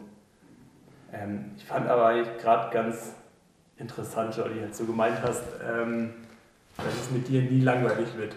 Also kann ich bestätigen. Wir haben ja auch zwischen 2008 und 2012 relativ viel miteinander ja. trainiert. Ähm, und wenn ich mich an damals noch erinnern kann, was du auch so für ein Typ gewesen bist, also du warst ja immer so der Typ Gefühlstriathlet. Also ich glaube, du warst der Erste, der in meinem Umfeld trainiert hat, der auch mal eine Einheit sausen lassen hat, weil er gesagt hat, okay, steht jetzt vielleicht zwei Stunden Radfahren noch auf dem Plan, aber ich fühle mich nicht danach und jetzt lasse ich das auch sein. Und wenn der Trainer kommt, dann stehe ich total dahinter und erkläre das und dann mache ich es einfach nicht, weil ich davon überzeugt bin. Also das war ja so der Typ Athlet, ja, den ja. ich immer so wahrgenommen habe. Und jetzt bist du ja zehn Jahre später in einer komplett anderen Situation. Also du musst ja, also du bist ja der, ähm, der, der quasi vorgibt, was man machen muss, der sich auch was bei denkt. Ähm, bist du jemand, also auch so Gefühlstrainer, wenn man das so sagen darf, oder bist du jetzt auf einmal total strukturiert, hast deinen Plan, der so durchgezogen werden muss und hast du deine Ideen oder förderst du halt auch genau das, was du früher, was dich eigentlich auch selber ausgezeichnet hat? Also äh, ich würde schon sagen, dass ich das versuche so zu fördern und da sind wir ja auch, also Steffen und ich haben in den meisten Sachen zum Glück, äh, sind wir da wirklich auf einer Wellenlänge. Das heißt, wir können das Training wirklich gut ergänzen und auch wenn der eine nicht da ist, kann der andere das eins zu eins so umsetzen, eigentlich wie es geplant ist. Ähm, was ich schon so ein bisschen gemerkt habe zwischendurch, ist, und da hatte ich mich jetzt wieder so ein bisschen selber ermahnt, dass ich jetzt schon teilweise sehr, zumindest selber habe ich so das Gefühl, im letzten Jahr ein bisschen zu seriös geworden bin. Also ich glaube, die vorletztes Jahr und das Jahr davor war ich noch sehr locker. Ne, und jetzt bist du ja immer mehr, du wirst ja immer mehr Trainer so und du willst immer mehr Fäden in der Hand, haben. Das war so ein bisschen auch bei mir am Ende der Karriere so dass ich dann, die Lockerheit ging so ein bisschen abhanden und ich wollte eigentlich alles komplett immer durchplanen. Ne? Die kleinste Kleinigkeit, die nicht perfekt war, die hat mich schon aufgeregt. Und das hatte ich jetzt so ein bisschen gemerkt und da habe ich mich aber wieder selber ermahnt und habe gesagt, hey komm, das ist auch trotzdem Sport und ich will hier eigentlich jeden Tag, also ich, das haben die Kids auch mal zu mir gesagt, ich komme eigentlich jeden Tag mit einer guten Laune an, zum Training hin. Ne? Die Kids nicht jeden Tag, klar, weil die sind auch mal platt, ich bin auch mal platt, aber ich denke mir, du musst eigentlich immer... Äh, gute Laune haben. Und du darfst es auch nicht zu seriös sehen. Klar, wir haben alles letztendlich mit Daten und Fakten hinterlegt mittlerweile. Ne? Äh, Fakten ist ja so eine Sache im Sport, aber auf jeden Fall mit Daten hinterlegt und unsere Philosophie dahinter. Und die willst du erstmal durchziehen. Und was du jetzt gemeint hast zu den Athleten, das ist so, die meisten wollen dir es tatsächlich recht machen als Trainer. Also ich bin jetzt, es ist nicht meine Aufgabe, dass ich zu denen ins Internat fahre und die zum Schwimmtraining abhole und sage, jetzt komm mal raus aus dem Bett. Ne? Äh, Klar, die verschlafen natürlich auch mal oder sind mal knapp dran oder so ne, und merken es dann selber. Aber da ist unsere Gruppe schon so weit, dass, wenn, dann motiviere ich die mal mit wirklich ein brutal hartes Set und man sagt, zieh mal durch. Aber es ist nicht so, dass ich hier jemanden zum Training schleifen muss oder sowas. Ne? Das läuft bei uns alles. Die machen, man muss sich das so vorstellen, wir, also man geht in die Schwimmhalle rein, ich lasse die alle mit der Karte durch, so, wir treffen uns draußen, pünktlich. Alle sind da. Alle sind pünktlich. Ja, Wer nicht, also ich, ich, ich gehe Punkt äh, um die Uhrzeit, wo wir verabredet sind, gehe ich rein mit der Karte und wenn wer nicht da ist, muss der sich an der Kasse halt eine Nachzüglerkarte holen. Die kriegen die dann ausgehändigt. Aber ähm, ja, wir sind eigentlich immer alle pünktlich. Also es läuft ganz gut. Ich meine, du kennst ja auch noch Zeiten, ich wollte dich jetzt nicht in die Pfanne hauen. Also ich nee, nee, kann mich so daran erinnern, dass du der Erste warst, der damals in Saarbrücken übernommen hat. also er ist mir so im Hinterkopf geblieben. Ich war oft knapp dran. Gewesen ist, der eigentlich gekommen ist, so auf die letzte Minute und direkt ja, reingesprungen ist. Aber da war ich gefühlt schon zehn Minuten da mit. Ja, du warst ja immer extrem, äh, extrem seriös. Äh, das stimmt schon, ne? Du hast schon immer, du warst ja schon immer jemand, der im Vergleich zu mir, hatte ich jetzt auch vorhin das Beispiel, äh, gerade beim Radfahren, Du warst ja jemand, der, wenn jetzt zwei Stunden Radfahren drauf war und die Stunde hat 1,58, dann bist du zwei Stunden 2,02 gefahren. Und ich war, ich wäre keine 1,50 gefahren, weil dann hätte ich so gedacht, nee, das Training war ein anderes. Aber bei 1,58 wäre mir das komplett egal gewesen. Ne? Dann hätte ich mir gedacht, 1,58, 2,02, gleiches Training für mich. Und das hat sich schon verändert tatsächlich, ja. Aber ich ist auch eine andere Position. Also ich finde nicht, dass ich als Trainer einfach hier es passiert ungefähr zweimal im Jahr tatsächlich, dass ich knapp, ganz knapp zu spät bin. Wenn ich aber mehr als zwei Minuten zu spät bin, rufe ich normalerweise an oder schicke in unsere WhatsApp-Gruppe, ey, sorry, irgendwas. Das hat normalerweise dann auch einen Grund. Also zum einmal bin ich im Stau gestanden nach Nürnberg, was eigentlich nie vorkommt. Äh, oder mit, mit, dem Rad losgefahren. Ich hole die manchmal mit dem Rad ab und ich hatte von Anfang an Gegenwind und war schon knapp dran. Es war unmachbar. Ja. Du hattest zu wenig PS. Ich hatte zu wenig Power. So kann man sagen. Ja. Nee, aber äh, was ich sagen wollte, wir haben ja auch mit anderen Profis viel erfahren bei der DTU, wo dann mal zehn Minuten und Viertelstunde zu spät kommen auch toleriert wurde vom Trainer. Und da waren wir noch die jüngeren Athleten und wir haben dann einfach äh, jedes Mal warten müssen. Ne? Aber so läuft es nicht ab. Äh, nee, aber die musst du ja auch vorstellen, die müssen ja danach auch zur Schule und so, da ist ja alles durchgetaktet. Ne? Wenn wir mit dem Training nicht rechtzeitig anfangen, kommen die wieder zu spät, dann haben die entweder einen Lehrer, der sieht's easy, dann haben die aber auch mal einen Lehrer, der äh, kann es gar nicht leiden, wenn jemand zu spät kommt, dann haben die da schon wieder Probleme. Also von dem her einfach, bei uns sind eigentlich alle pünktlich, ja, easy. Nee, also du bist mir auch nie als jemand aufgefallen, der zu spät gekommen ist. Zumindest habe ich das nicht abgespeichert. Also nicht jetzt absichtlich oder ständig oder so, oder? Ja. Hm. Aber trotzdem, also ich, äh, also ich meine, das ist jetzt wirklich schon über zehn Jahre her, ähm, aber es sind so viele Attribute, wo ich auch so bei anderen Sportlern, die dann irgendwann Trainer geworden sind, die ich dann auch wieder so gesehen habe. Also ich meine, es gibt ja so bekannte Beispiele, Menschen, die Menschen, Sportler, die in ihrem Leben nie Athletiktraining gemacht haben und dann auf einmal waren sie die krassesten Athletiktrainer und haben eigentlich getriezt und haben davon philosophiert, wie wichtig Athletiktraining ist. Mhm. Ähm, ich meine, wenn man das so auch. Ich habe einen Namen im Kopf, aber ich bin mir nicht sicher. Aber. Ich habe mehrere Namen im Kopf. nee, darum soll es aber gar nicht gehen. Ja. Aber ähm, so, um dich so ein bisschen zu verstehen, also ich habe es ja damals als Athlet auch nicht so richtig und ich war ja wirklich eher ja. der Strukturierte. Ich war der Typ, wenn gesagt wurde 8x1000, bin ich 8x1000 konstant gelaufen. Ja. Wenn ich mit dir 8x1000 gelaufen bin, da habe ich mich, da wusste ich genau, ich bin siebenmal im Wind und beim achten machst du mich richtig platt. Und das mir irgendwann mit Ansage. Also du warst halt immer derjenige, last one, fast one. Also so. Ja, das hat mir Spaß gemacht, ja, das stimmt. Ähm, ich habe auch, das ist auch so eine Sache, die ich jetzt gelernt habe, ich habe viel Revue passieren lassen schon und ich habe im Nachhinein auch, ähm, hätte ich einige Sachen, die ich jetzt als Athlet anders machen würde tatsächlich. Also ich denke, ich habe... Zum Beispiel? Also ich glaube, aber man war einfach auch noch nicht so weit. Ne? Ich glaube, dass bis ich bei Dan trainiert habe, mal zum Beispiel mein... Dan mit, war 2012 bis genau, 2016. Mein Metabol... Ja. Kurz, kurz, es geht hier um Dan Lorang für alle. Wollen wir kurz erklären, wer es ist? ganz, ganz unbekannte Person im Triathlon. Nee, genau. Bevor ich bei Dan äh, trainiert habe, ähm, glaube, also hatte ich ja auch schon gut trainiert bei Roland Knoll und da war ich eigentlich für meine Verhältnisse auch dann schon erfolgreich. Aber man hat zum Beispiel mein metabolisches Profil, glaube ich, so ein bisschen falsch eingeschätzt, weil ich eher ein langsamerer Sprinter war. Aber ich glaube im Nachhinein eher aufgrund dessen, dass ich sehr dünn war und damals noch wenig Krafttraining gemacht hatte und das ja, Muskelfasertypmäßig hätte man mal mehr rausholen können. Und später bei Dan haben wir ähm, schon mal da ein paar Messungen durchgeführt und dann hat er schon gesagt, du bist eigentlich ein richtiger Mischtyp, neigst sogar auch dazu, kannst auch sehr schnell Laktat bilden. Und was dann sicherlich an der einen oder anderen Stelle das Training anders gemacht hätte. Also um es kurz zu fassen, das, was der Nils jetzt gesagt hat, ich habe immer, ich war eher der Typ, und da predige ich jetzt wirklich das Gegenteil den Jungen, ich war der Typ, ich hätte lieber eine lange Einheit sausen lassen, aber hätte die Tempoläufe trotzdem durchgezogen und die auch sehr, sehr hart. Und jetzt würde ich sagen, anstatt 8 mal 1000 zu laufen und den letzten noch schneller, und wir sind da teilweise auch mal 8 mal 1000, weiß ich noch, glaube ich, 251er Schnitt oder so gelaufen, gesteigert, hätte ich lieber es schaffen müssen, ähm, energetisch so gut aufgestellt zu sein, um 12 mal 1000 solide laufen zu können. Das hätte mir mehr gebracht zum Beispiel, ja.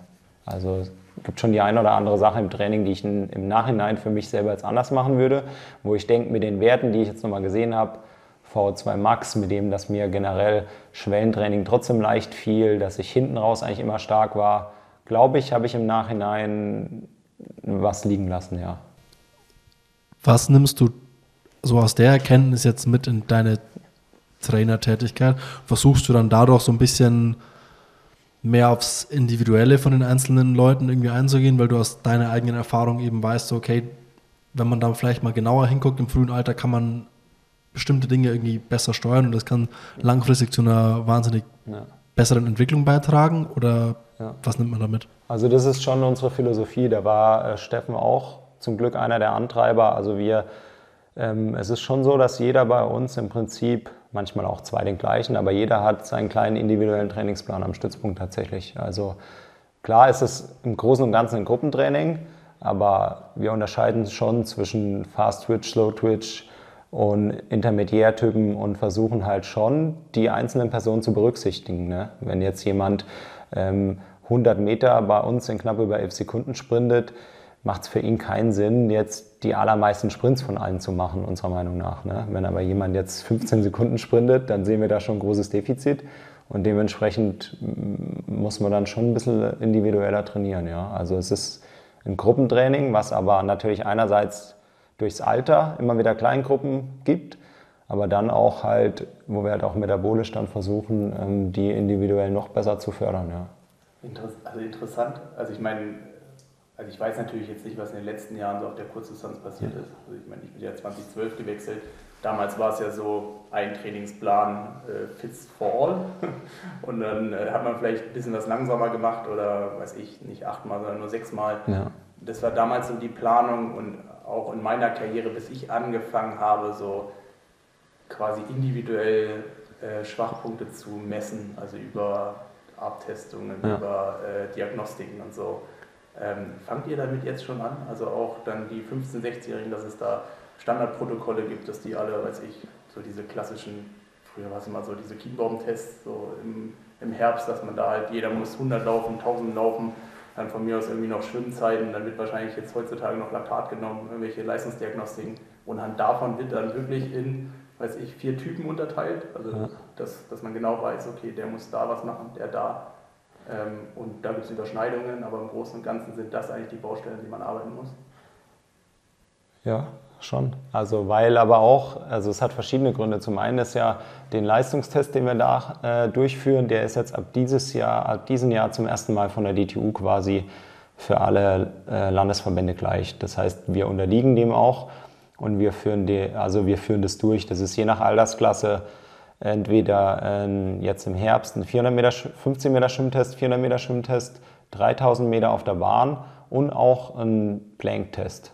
Also den Bourbon-Test äh, machst du dadurch. Den müssen die dann zweieinhalb Minuten halten und die Jüngeren äh, machen einen Wasserkomplextest. Die müssen noch ein bisschen Beine schwimmen und einarmig und sowas. Ne? Und das ist aber vorgegeben. Das machen jetzt eigentlich alle Landesverbände gleich. Und was jetzt aber weggefallen ist, ist zum Beispiel die 100 Meter. Aber es gibt, ähm, genau, und dann ist es so, dass jetzt zum Beispiel alle, die im ähm, Bundeskader sind, die fahren ja nach Leipzig, machen da wie früher auch die KLD. Da ist jetzt meiner. Früher manche und manche halt nicht. Manche ich habe es weniger gemacht, ja. ja. Aber ich muss auch ganz klar sagen, dass sich das halt durch die Trainer ein bisschen geändert hat. Also für mich war das wirklich immer so. Ich habe jetzt, das war ganz lustig, äh, mit der Theresa die Woche mal reingeschaut, weil ich jetzt so ein paar Werte bekommen habe. Hat sie gesagt, jetzt lass mal vergleichen, was wir da so hatten, VO2 Max und so. Boah, ich hatte das auch mal vor drei, vier Jahren, als ich die ganzen alten Aufschriebe aus Leipzig rausgeholt habe und ich war verwundert, wie gut meine Werte da ja, wirklich? sind ich, ich dachte, weil ich schaue jetzt manchmal auf mein Garmin V2 Max und denke, ich scheiße, Mann, ich, die muss doch höher sein, weil ich habe doch Druck und alles und, ne, und ich weiß ja auch, wie, äh, auf was ich gut, also wo ich jetzt gerade gut bin, wo eher schlecht und so. Aber da hatte ich dann auch, äh, ich glaube, 76er V2 Max mit äh, 17, mit 58 Kilo. Also Gewicht war natürlich geisteskrank äh, leicht, ne? Und habe ich jetzt mal so ein bisschen mit denen verglichen und auch das, was ich hinten raus laufen konnte und so. Und es war schon, man war schon talentiert, muss man sagen. Ähm, ja, aber im Prinzip, wie du sagst, ist es so, weil die natürlich den Test machen, plus alle, die einen ST-Kaderantrag wollen, das ist auch schon ab Jugend A jetzt, die international starten wollen bei einem Junioren-Europacup, die müssen auch eine Gesundheitsuntersuchung machen und machen auch einen Leistungstest. Das heißt, wir haben so oder so viele Daten schon an der Hand, den machen wir dann äh, bei einem Institut äh, in Erlangen, mit dem wir gut zusammenarbeiten. Die machen den Test so, wie weil der Steffen da sehr viel Ahnung hat, wie der Steffen ihn aufgebaut hat. So setzen die den für uns extra um. Und das heißt, wir haben so oder so die Werte, weil die so, sowieso die Gesundheitsuntersuchung machen müssen. Und was wir dann mal noch ein bisschen machen, ist halt zum Beispiel mal äh, ja, lässt halt mal noch 400 Meter maximal laufen, recht ausgeruht und misst halt mal äh, das Laktat dann im Nachhinein, was sich da entwickelt. Dann kannst du auch so ein bisschen die Typen einteilen. Entwickelt einer 10 Laktat oder wir haben sogar jemanden am Stützpunkt gehabt, der dann 52 Sekunden lief und 18 Laktat. Was dann, was dann aber halt schon mit einer relativ niedrigen VO2 Max im Triathlon schwierig ist, ne? in dem Alter schon schwierig ist. Also kannst du dir halt vorstellen, dass der relativ früh einen Laktatrucksack mit sich rumträgt. Genau, und das ist schon, äh, sind schon brutal unterschiedliche Typen teilweise. Ja, so einen kannst du nicht so trainieren lassen wie jemand, der 62 läuft und am Ende 8 Laktat hat. Ne? Die können nicht, also die können schon oft zusammen trainieren, aber die können nicht alles gleich trainieren. Aber wie hast du dir eigentlich dein Wissen angeeignet? Also ich meine, du hast 2020 dein letztes Rennen gehabt.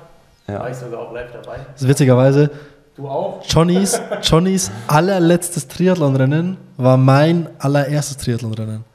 Ratingen 2020 war das allererste Triathlon-Ding, das ich jemals fotografiert habe.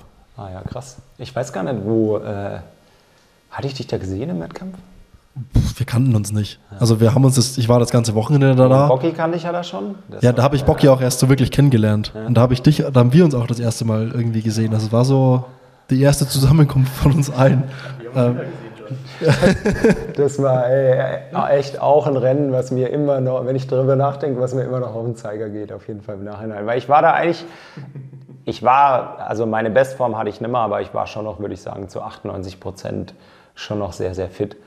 Und wir haben einfach halt beim Schwimmen, es war einfach zu Wir langsam. waren sogar auf einer Bahn, oder? Ja, und du und Fred Funk. Ey, wir haben uns, ja, ich weiß auch nicht. Und wir waren Ich einfach zu langsam. Wir hatten so eine komische Taktik. Ja, das war sinnlos. Ich, bin ich da nicht sogar vorgeschwommen? du wolltest vorschwimmen, dann hat Oder wollte irgendwas hat am Anfang nicht geklappt, sollte ich vorschwimmen und Fred hat mich nicht vorschwimmen lassen, dann habe ich mich hinter ihm einsortiert. irgendwie sowas. Auf jeden Fall war es zu langsam. Und ich habe hinten drin schon gemerkt, ich hätte, ich wäre jetzt auch nicht der gewesen, der alleine wahrscheinlich viel schneller geschwommen wäre. Aber ich habe hinten drin im Wasserschatten schon gemerkt, es ist meiner Meinung nach zu langsam. Wenn es sich für mich so anfühlt, dann muss es zu langsam sein. Und da ging auch eine Lücke auf.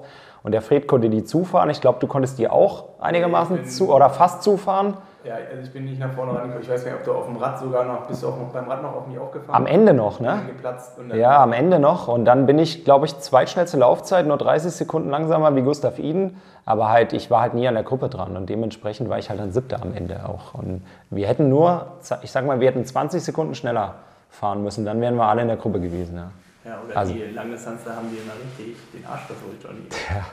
ja so, ja. ja, aber es war ärgerlich, ja. Weil, ja, ich hatte ja, wir haben, ich hatte Buschütten auch schon zweimal gemacht. Und da lief es eigentlich, ein Jahr hatte ich einen Platten, aber da lag ich davor sehr gut. Und das andere Jahr war ich ganz knapp fitter am Podium. Aber eigentlich konnte ich solche Rennen. Aber dort, Buschütten ist natürlich immer so gewesen, als einer der Favoriten bist natürlich auch auf der Favoritenbahn.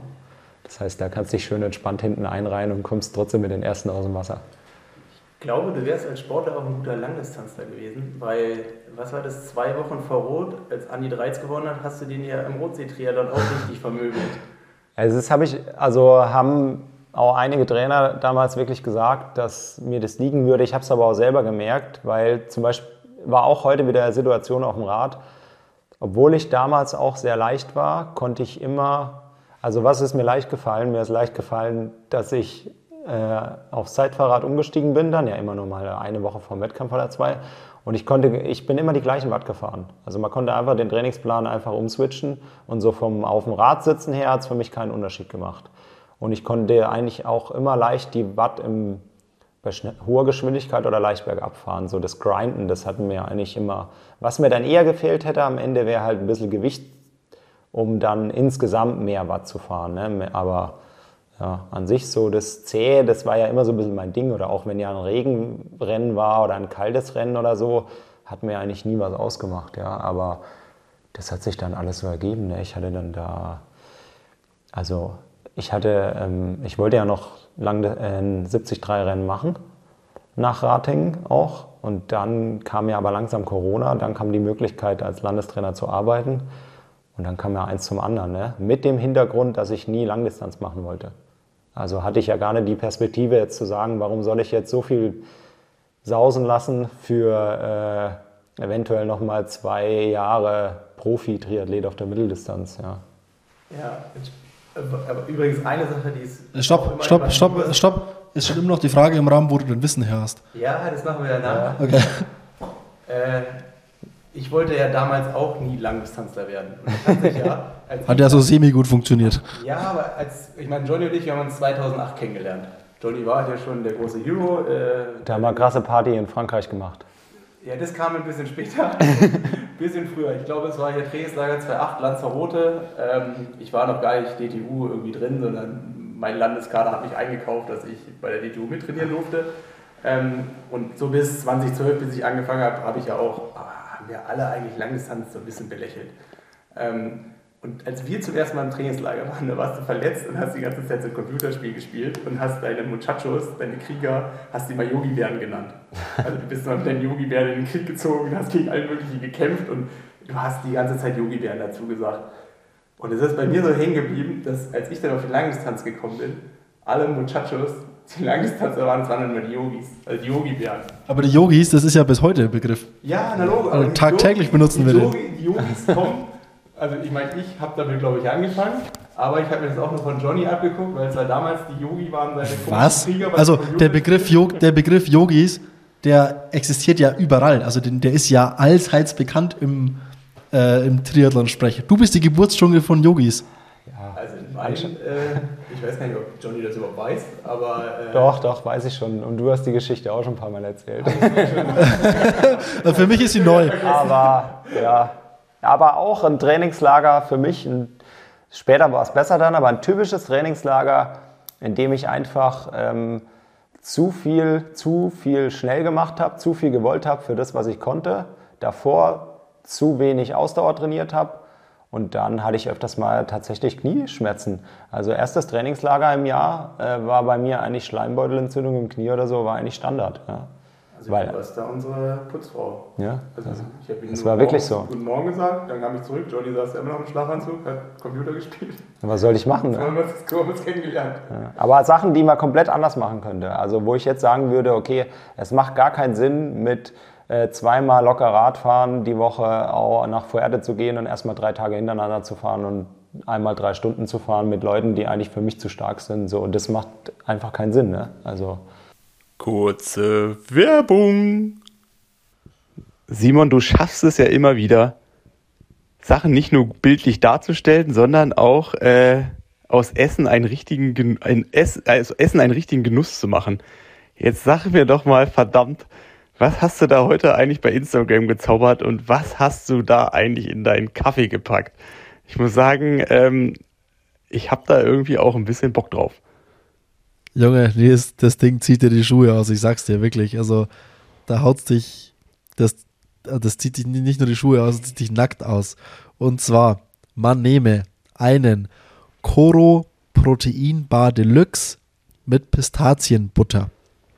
Ist meiner Meinung nach das Beste, was Coro aus dem Riegel-Game jemals hervorgebracht hat. Also ich teste ja wirklich alle Riegel durch und alle zwei Wochen komme ich mit einem neuen Riegel um die Ecke, den ich für den besten halte aber der ist Stand jetzt ist der der allerbeste. So, man nehme man nehme diesen Riegel, dann ist so, damit da innen so, so richtig geil flüssige Pistazienbutter, die, die, oh, die läuft so richtig da raus. So, und man nehme dieses Ding, schneidet es in kleine Stücke, packt es in eine Kaffeetasse und lässt sich da einen doppelten Espresso drauf. Dann hat man quasi anstatt ein Affogato mit Vanilleeis und Keksen, sondern einfach nur so ein bisschen da Kekse drin und dann schmilzt das so leicht. Und dann kann man das so rauslöffeln und diesen Espresso mit dieser Pistazienbutter und so ein bisschen Schoko und so ein bisschen Knusper noch. Mamma mia. Also, Nils, bestell dir bei Coro einen Proteinbar Deluxe mit Pistazienbutter und lass dir da mal ein Espresso drauf. Ich sag dir, das zieht dir die Hose, die Unterhose, das zieht dir alles aus. Das ist, das ist von einem anderen Stern. Ja, ich würde euch, wenn Simon, du, wenn ich du, hab, Simon, ich habe Angst, was? dass du heute nicht mehr schläfst. So aufgedreht wie du bist und es ist ja jetzt schon fast späte Stunde. Ne, wir haben es acht. Acht, ja. So auf, aber jetzt, dass du bei deiner Bestellung natürlich auch ein bisschen sparen kannst, gibst du beim Bezahlvorgang den Code BuddyTalk ein und dann bekommst du 5% auf das ganze Koro-Sortiment. Und ich glaube, ich brauche nicht erklären, was es bei Koro sonst noch alles gibt. Es sind weit über 1000 Produkte, ganz viel in Großpackungen. Das heißt, weniger Verpackungsmüll und von Frühstück bis Abendessen. Es gibt bei Koro alles. Es ist das Schlaraffenland für Leute, die Snacks und gutes Essen lieben. Viel Spaß beim Shoppen in der Koro Drogerie. Und wie immer, alles in den Show Notes. Werbung Ende. Aber jetzt den Switch hinzubekommen, ähm, ja auch aus der ganzen Erfahrungswerte, die man selber ja gut oder schlecht gemacht hat. Ich meine, irgendwann merkt man es ja schon am Ende, du hast wahrscheinlich auch schon ein, zwei Jahre, bevor du dann das Angebot auch bekommen hast, drüber, dir darüber Gedanken gemacht. Also ich glaube, du hast damals auch schon ein, zwei Athleten betreut, auch so mal mehr als Coach zu machen. Ähm, wie hast du dir damals das ganze Wissen angeeignet oder wie bist du dazu gekommen? Oder ich weiß gar nicht, haben wir sogar damals mal den B-Trainer zusammen gemacht? Den haben wir zusammen gemacht. Den haben wir zusammen gemacht. Ja. Aber ich meine, ich weiß nicht, für mich würde das jetzt nicht ausreichend sein. Also ja. wenn ich jetzt mir überlege, klar könnte ich jemand im Leistungssport so trainieren und hätte da ein Grundverständnis für, aber wie ich so einen Rahmentrainingsplan erstelle oder wie ich so tagtäglich so als Trainer dann was mache, äh, ich glaube, da hätte ich noch überhaupt kein Verständnis dafür, wie ich das angehen muss, weil das ist dann auch wieder so ein Riesenhaufen von Aufgaben. Ja. Ähm, aber ja, wie fängt man da an? Wie hast du dir das angeeignet? Ich glaube, du hast mit Steffen und auch Roland ja als, äh, weiß gar nicht, was auch Landestrainer. Ja, auch leitender Landestrainer, aber eben für die äh, U23-Gruppe dann auch. Ja. Roland, Roland ist Roland Knoll. Ja. Genau, also wie hast du den Switch geschafft? dir Wissen angeeignet, ähm, einfach viel geguckt, irgendwie viel gelernt oder wie macht man das? Also das Erste ist, dass ich ja selber immer denke, dass ich eigentlich fast gar nichts weiß, bis ich dann irgendwie so ins Reden reinkomme und denke, okay, eigentlich ist ganz gut. Das Zweite ist, dass Athleten, die ich quasi freiberuflich betreue, bis jetzt wirklich zu 100% zufrieden sind und sich auch zu 100% verbessert haben. Also das muss da ganz gut laufen. Und dann ist aber so, dass ich das Allermeiste, ähm, weil du kennst mich ja wirklich auch noch und das mit der Zockerei war eigentlich auch typisch für mich, weil ich einfach keine Lust hatte, was großartig zu lernen oder was anderes zu machen wie Triathlon und irgendwie Computer zu zocken oder so. Aber sehr, sehr viel habe ich dem Steffen schon zu verdanken in Sachen Wissen, weil er wirklich, in, äh, also er ist, äh, er hat nicht einfach nur Sportwissenschaften studiert, sondern er ist quasi so ein kleines Lexikon tatsächlich. Also wenn du, wenn man eine Frage hat, äh, die irgendwie ja, sportwissenschaftlichen Hintergrund hat, oder dann kann das dir erklären. Ne? Also, und da habe ich schon sehr viel gelernt und das andere hat sich entwickelt. Also das erste Jahr war schon, ich will nicht sagen, das war schlimm für mich, aber also mit der Karriere aufzuhören und plötzlich an deinem Laptop zu sitzen und langsam kleine Aufgaben zu bekommen und kannst du mal die Tabelle und kannst du das mal probieren und so, da war ich schon dann, ich will nicht sagen, ich war überfordert, aber es war extrem schwer. Aber du arbeitest dich halt rein, du merkst, was funktioniert gut, was funktioniert weniger gut und irgendwann jetzt nach über drei Jahren hast halt dann auch, so, oder so ging es mir, hat man halt auch eigene Ideen dann, wo man sagt, okay, ich finde es so ganz gut, aber ich würde es vielleicht ähm, selber gern ein bisschen anders machen, fängst an, ein bisschen was Eigenes zu entwickeln und ja, hast natürlich auch immer, dadurch, dass ich ja immer im Sport bin, habe ich ja immer irgendwo auch mit Daten und Werten zu tun oder dann bin ich mit äh, bei der Leistungsdiagnostik, ne, dann stehst du da plötzlich mal hinterm PC, dann ähm, erklärt mir der Steffen natürlich, okay, warum machen wir den Test jetzt so und so, worauf kommt es an? Äh, dann sagst du, okay, vielleicht äh, kann man so eine grobe Ableitung mit V2 Max im Verhältnis und Bildungsrate, gibt es vielleicht so leichte Hinweise, was ist besser für Triathlon, was ist schlechter oder so. Wie kannst du das mit einem leichten Test rausfinden oder einfach halt durch die letzten Jahre da so reingewachsen. Und dann ist halt, das war auch schon immer so eine Sache von mir, das kann ich mir ganz leicht merken, die ganzen Sachen. Nur halt Dinge, die mich nicht interessieren, die kann ich mir halt überhaupt nicht merken. Das war auch schon immer so. Ne? Zum Beispiel Schule halt früher. ja, aber so ist jetzt, jetzt macht es mir eigentlich Spaß. Also jetzt würde ich sagen, dass ich eigentlich echt so gerade sehr zufrieden bin mit dem, wie ich alles machen kann. Ja. Aber es ist schon, ähm, ja, weiß ich nicht, wirst ja vielleicht auch merken, es ist schon nach der Karriere auch jetzt nicht immer einfach. Dann einfach so, ich sag mal, ist ja trotzdem ein normales Leben. Ne? Es ist schon ein privilegiertes Leben, was ich habe, weil ich mir viel unter der Woche selber einteilen kann. Aber ja, ich stehe jetzt plötzlich irgendwie auf der anderen Seite, muss ja viel wissen, habe mit Eltern zu tun, muss denen was erklären, trainiere mit einem Heimtrainer, äh, rufe vor zwei Wochen irgendwie in Würzburg bei einem neuen Schwimmtrainer an, weil ich denke, da dürfen die Triathleten mitschwimmen. Du hast ja ganz viele andere Aufgaben jetzt mittlerweile, ne? wo du so, ähm, ja, wo du auch irgendwie ein anderes Auftreten brauchst. Ne? Also die Leute müssen dich ja auch ernst nehmen. Ja, ist krass, du musst so von einem auf den anderen Tag in Anführungszeichen seriös werden. Ne? Also als Sportler wird dir ja viel so, also du musst ja auch ein Typ sein und auch Typen, ja. äh, die, die, machen ja am Ende dann den Unterschied, also weil du irgendwas besonders extrem gut bist. Also du brauchst also deine Nische, wo du besser bist. Und du musst halt auch wissen, dass du die hast, damit du die einsetzen kannst. Und danach wechselst du ja komplett die Rolle. Also ja. von diesem Verrücktsein und positiv verrückt sein und gut zu sein in etwas ganz Normales. Ja. Boah, ich glaube, das ist schon auch ein Prozess. Ja, das war schon ein Prozess. Also ich hatte in Nürnberg das Glück, dass ähm, wenn du direkt wechselst, dann... Aber die Athleten, wenn ich kurz störe, ja? die Athleten, also ich meine, du hast ja mit denen noch trainiert, ne? Du hast ja Genau, also. Drei Jahre warst du ja schon in Nürnberg, bevor du quasi die Seiten. Mit Simon zum Beispiel, ja, Simon Hensler und Max Speer, mit denen habe ich ja noch trainiert. Ne? Genau, und jetzt die Jüngeren, da ist es so, ich hatte schon zum Glück ähm, ja, schon Vorschusslorbeeren bekommen von den Athleten, weil die natürlich ein Stück weit meine Leistung respektiert haben, ohne dass die mich als Trainer kannten. Ne? Ich meine, du bist ja auch nicht direkt Trainer. Ich habe sicherlich vielleicht ein paar Sachen dafür mitgebracht von Anfang an, aber die haben das respektiert und haben gesagt, ey, krass, der war so gut, so gut wollen wir auch mal sein, vielleicht sogar besser. Aber so in Nürnberg jetzt, außer Simon Henseleit und jetzt so Annabel Knoll, war ich ja trotzdem am Anfang oder so der Erste, der da eigentlich jetzt wirklich auch international dann mal in der Spitze dabei war. Ne? Und da haben die natürlich Respekt gehabt. Und jetzt peu à peu muss ich das aber ja als Trainer auch nachweisen, weil jetzt die Jungen, die dazukommen, die Jungs, die, die googeln immer noch und sowas, aber die Mädels zum Beispiel, äh, von dem Jahr, da haben die mich plötzlich beim Radfahren, da weiß ich noch, zwei Mädels aus der Gruppe, die waren dann auch schon 17 und die haben dann gesagt, ey du Johnny, also wir haben dich ja jetzt mal gegoogelt und so und du bist jetzt schon über ein Jahr unser Trainer, aber das ist ja voll die Ehre.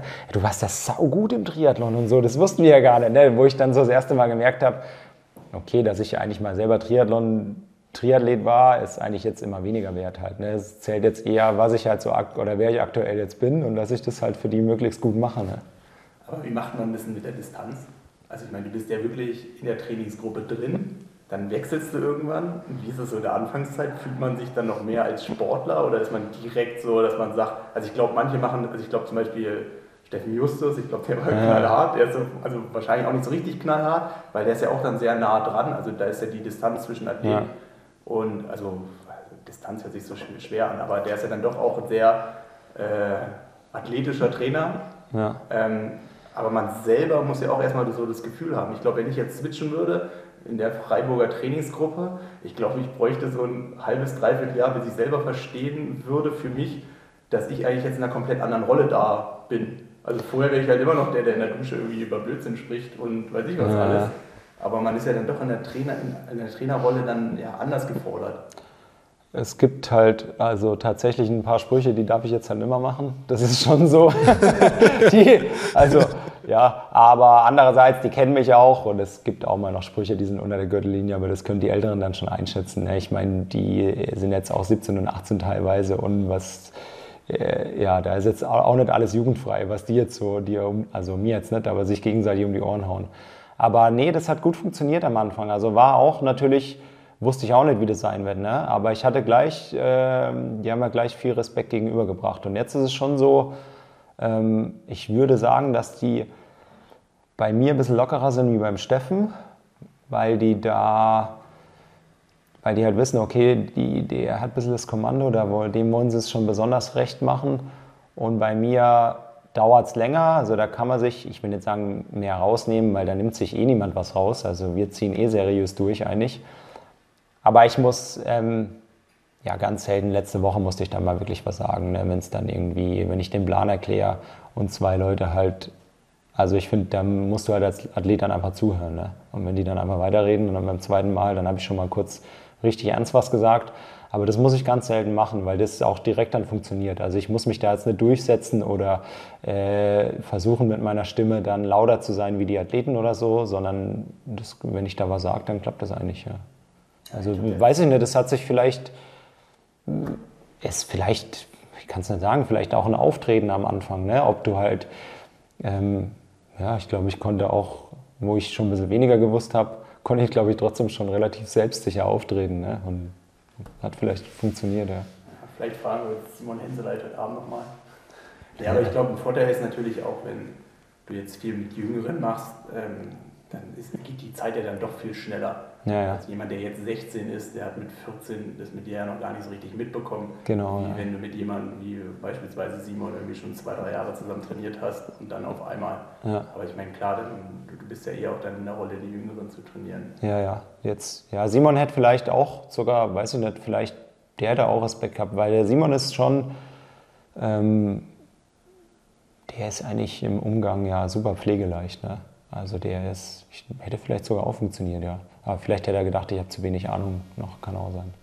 Wie oft kommen Leute aus deiner, aus deiner Gruppe zu dir und fragen dich irgendwie um Rat? Mal so unabhängig von Trainingsinhalten, sondern so aus deinem Triathlon-Karriere Erfahrungsschatz, so hey Johnny, ich habe irgendwie folgendes Problem oder das und das oder ich habe die und die Gedanken. Ähm.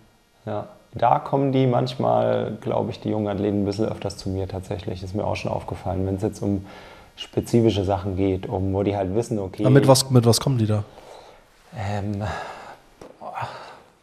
ich hatte jetzt letztens erst zwei, drei so Situationen. Aber also Namen musst du jetzt nicht. Nee, keine Namen, aber ich überlege gerade, weil ich natürlich für mich, also ich bin da Spezialist da drin, eigentlich so Sachen dann zu beantworten und dann habe ich die auch schon wieder beiseite gelegt. Dann gebe ich dem Steffen noch eine Info, dass der weiß, äh, was gerade los ist und das war es dann eigentlich, ne, dass wir auf dem gleichen Stand sind. Aber äh, zum Beispiel irgendwie ähm, wenn es um Laufschuhe geht oder wenn es da, ja, solche Sachen, wenn es um Pacing, wenn es um ähm, wie platt man ist oder zu Hause äh, irgendwie eine Schwimmen, an dem Tag kannst du nicht schwimmen, am anderen Tag kannst du schwimmen, jetzt auch mal banale Sachen, ne?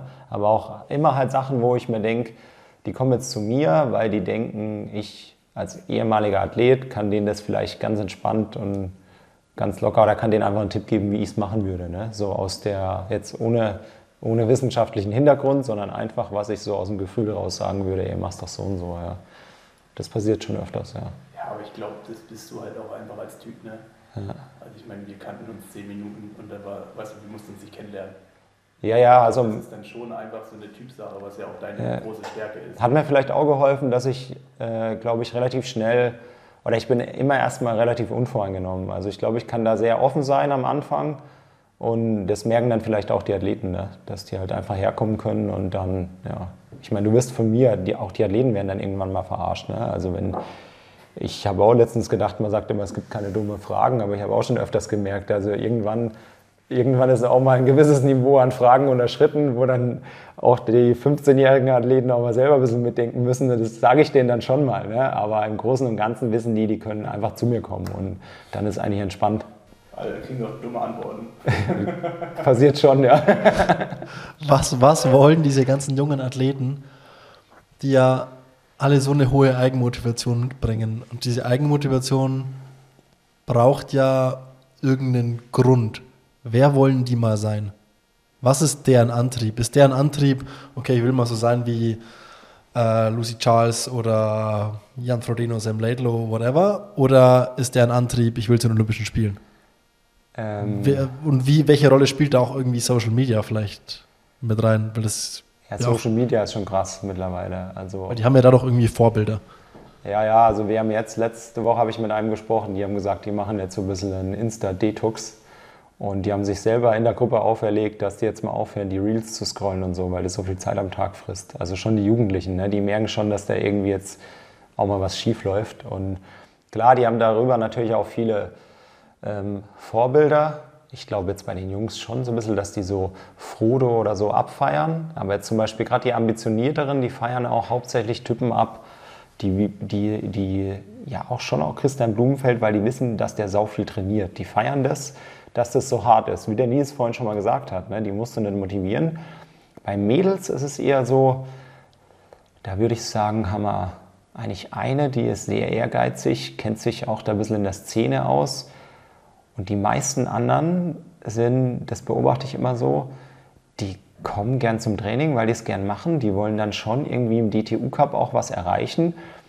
Aber die Schau haben jetzt nicht unbedingt so andere Mädels als Vorbild. Also, also und, aber die, die Karriereweitsicht, ja. ist deren Ziel so dieses, dieses klassische Ding, okay, ich will mal den Ironman Hawaii gewinnen oder ist das sehr Kurzdistanz gepolt noch? Ich glaube also, beide. Also ich glaube, dass viele gar nicht so weit denken, wenn ich ehrlich bin, in dem Alter noch, dass die einfach mal sagen, äh, DTU Cup und dann mal für EM und WM qualifizieren und irgendwie beim Test gut sein und dann mal Bundestrainer kennenlernen und solche Sachen. Und ja, vielleicht jetzt die Älteren denken da schon ein Stück weiter, äh, aber die wollen schon eigentlich alle erstmal Kurzdistanz. Also ich würde schon sagen, die, die großen Vorbilder sind schon eher auf der Kurzdistanz unterwegs, ne? weil wir das halt auch jeden Tag trainieren. Also ähm, die fahren schon auch mal ganz gerne vier Stunden Rad oder so, aber die meisten äh, feiern schon auch harte Einheiten und sowas ab. Ja, ich glaube, so von den Zielen ist es ja etwas, was immer so Stück für Stück nach oben geht. Ja, ja. Klar, am Anfang denkt man vielleicht, Olympia ist super, aber es ist so weit weg, dass du das ja auch nur so abstrakt wahrnimmst. Und dann denkst du eigentlich Schritt für Schritt. Und wenn du dann wirklich in dem vorletzten Schritt bist, also beispielsweise dann, ich weiß gar nicht, wie es jetzt heißt, früher war es immer der B-Kader, die PK-Kader heißt es doch jetzt, oder?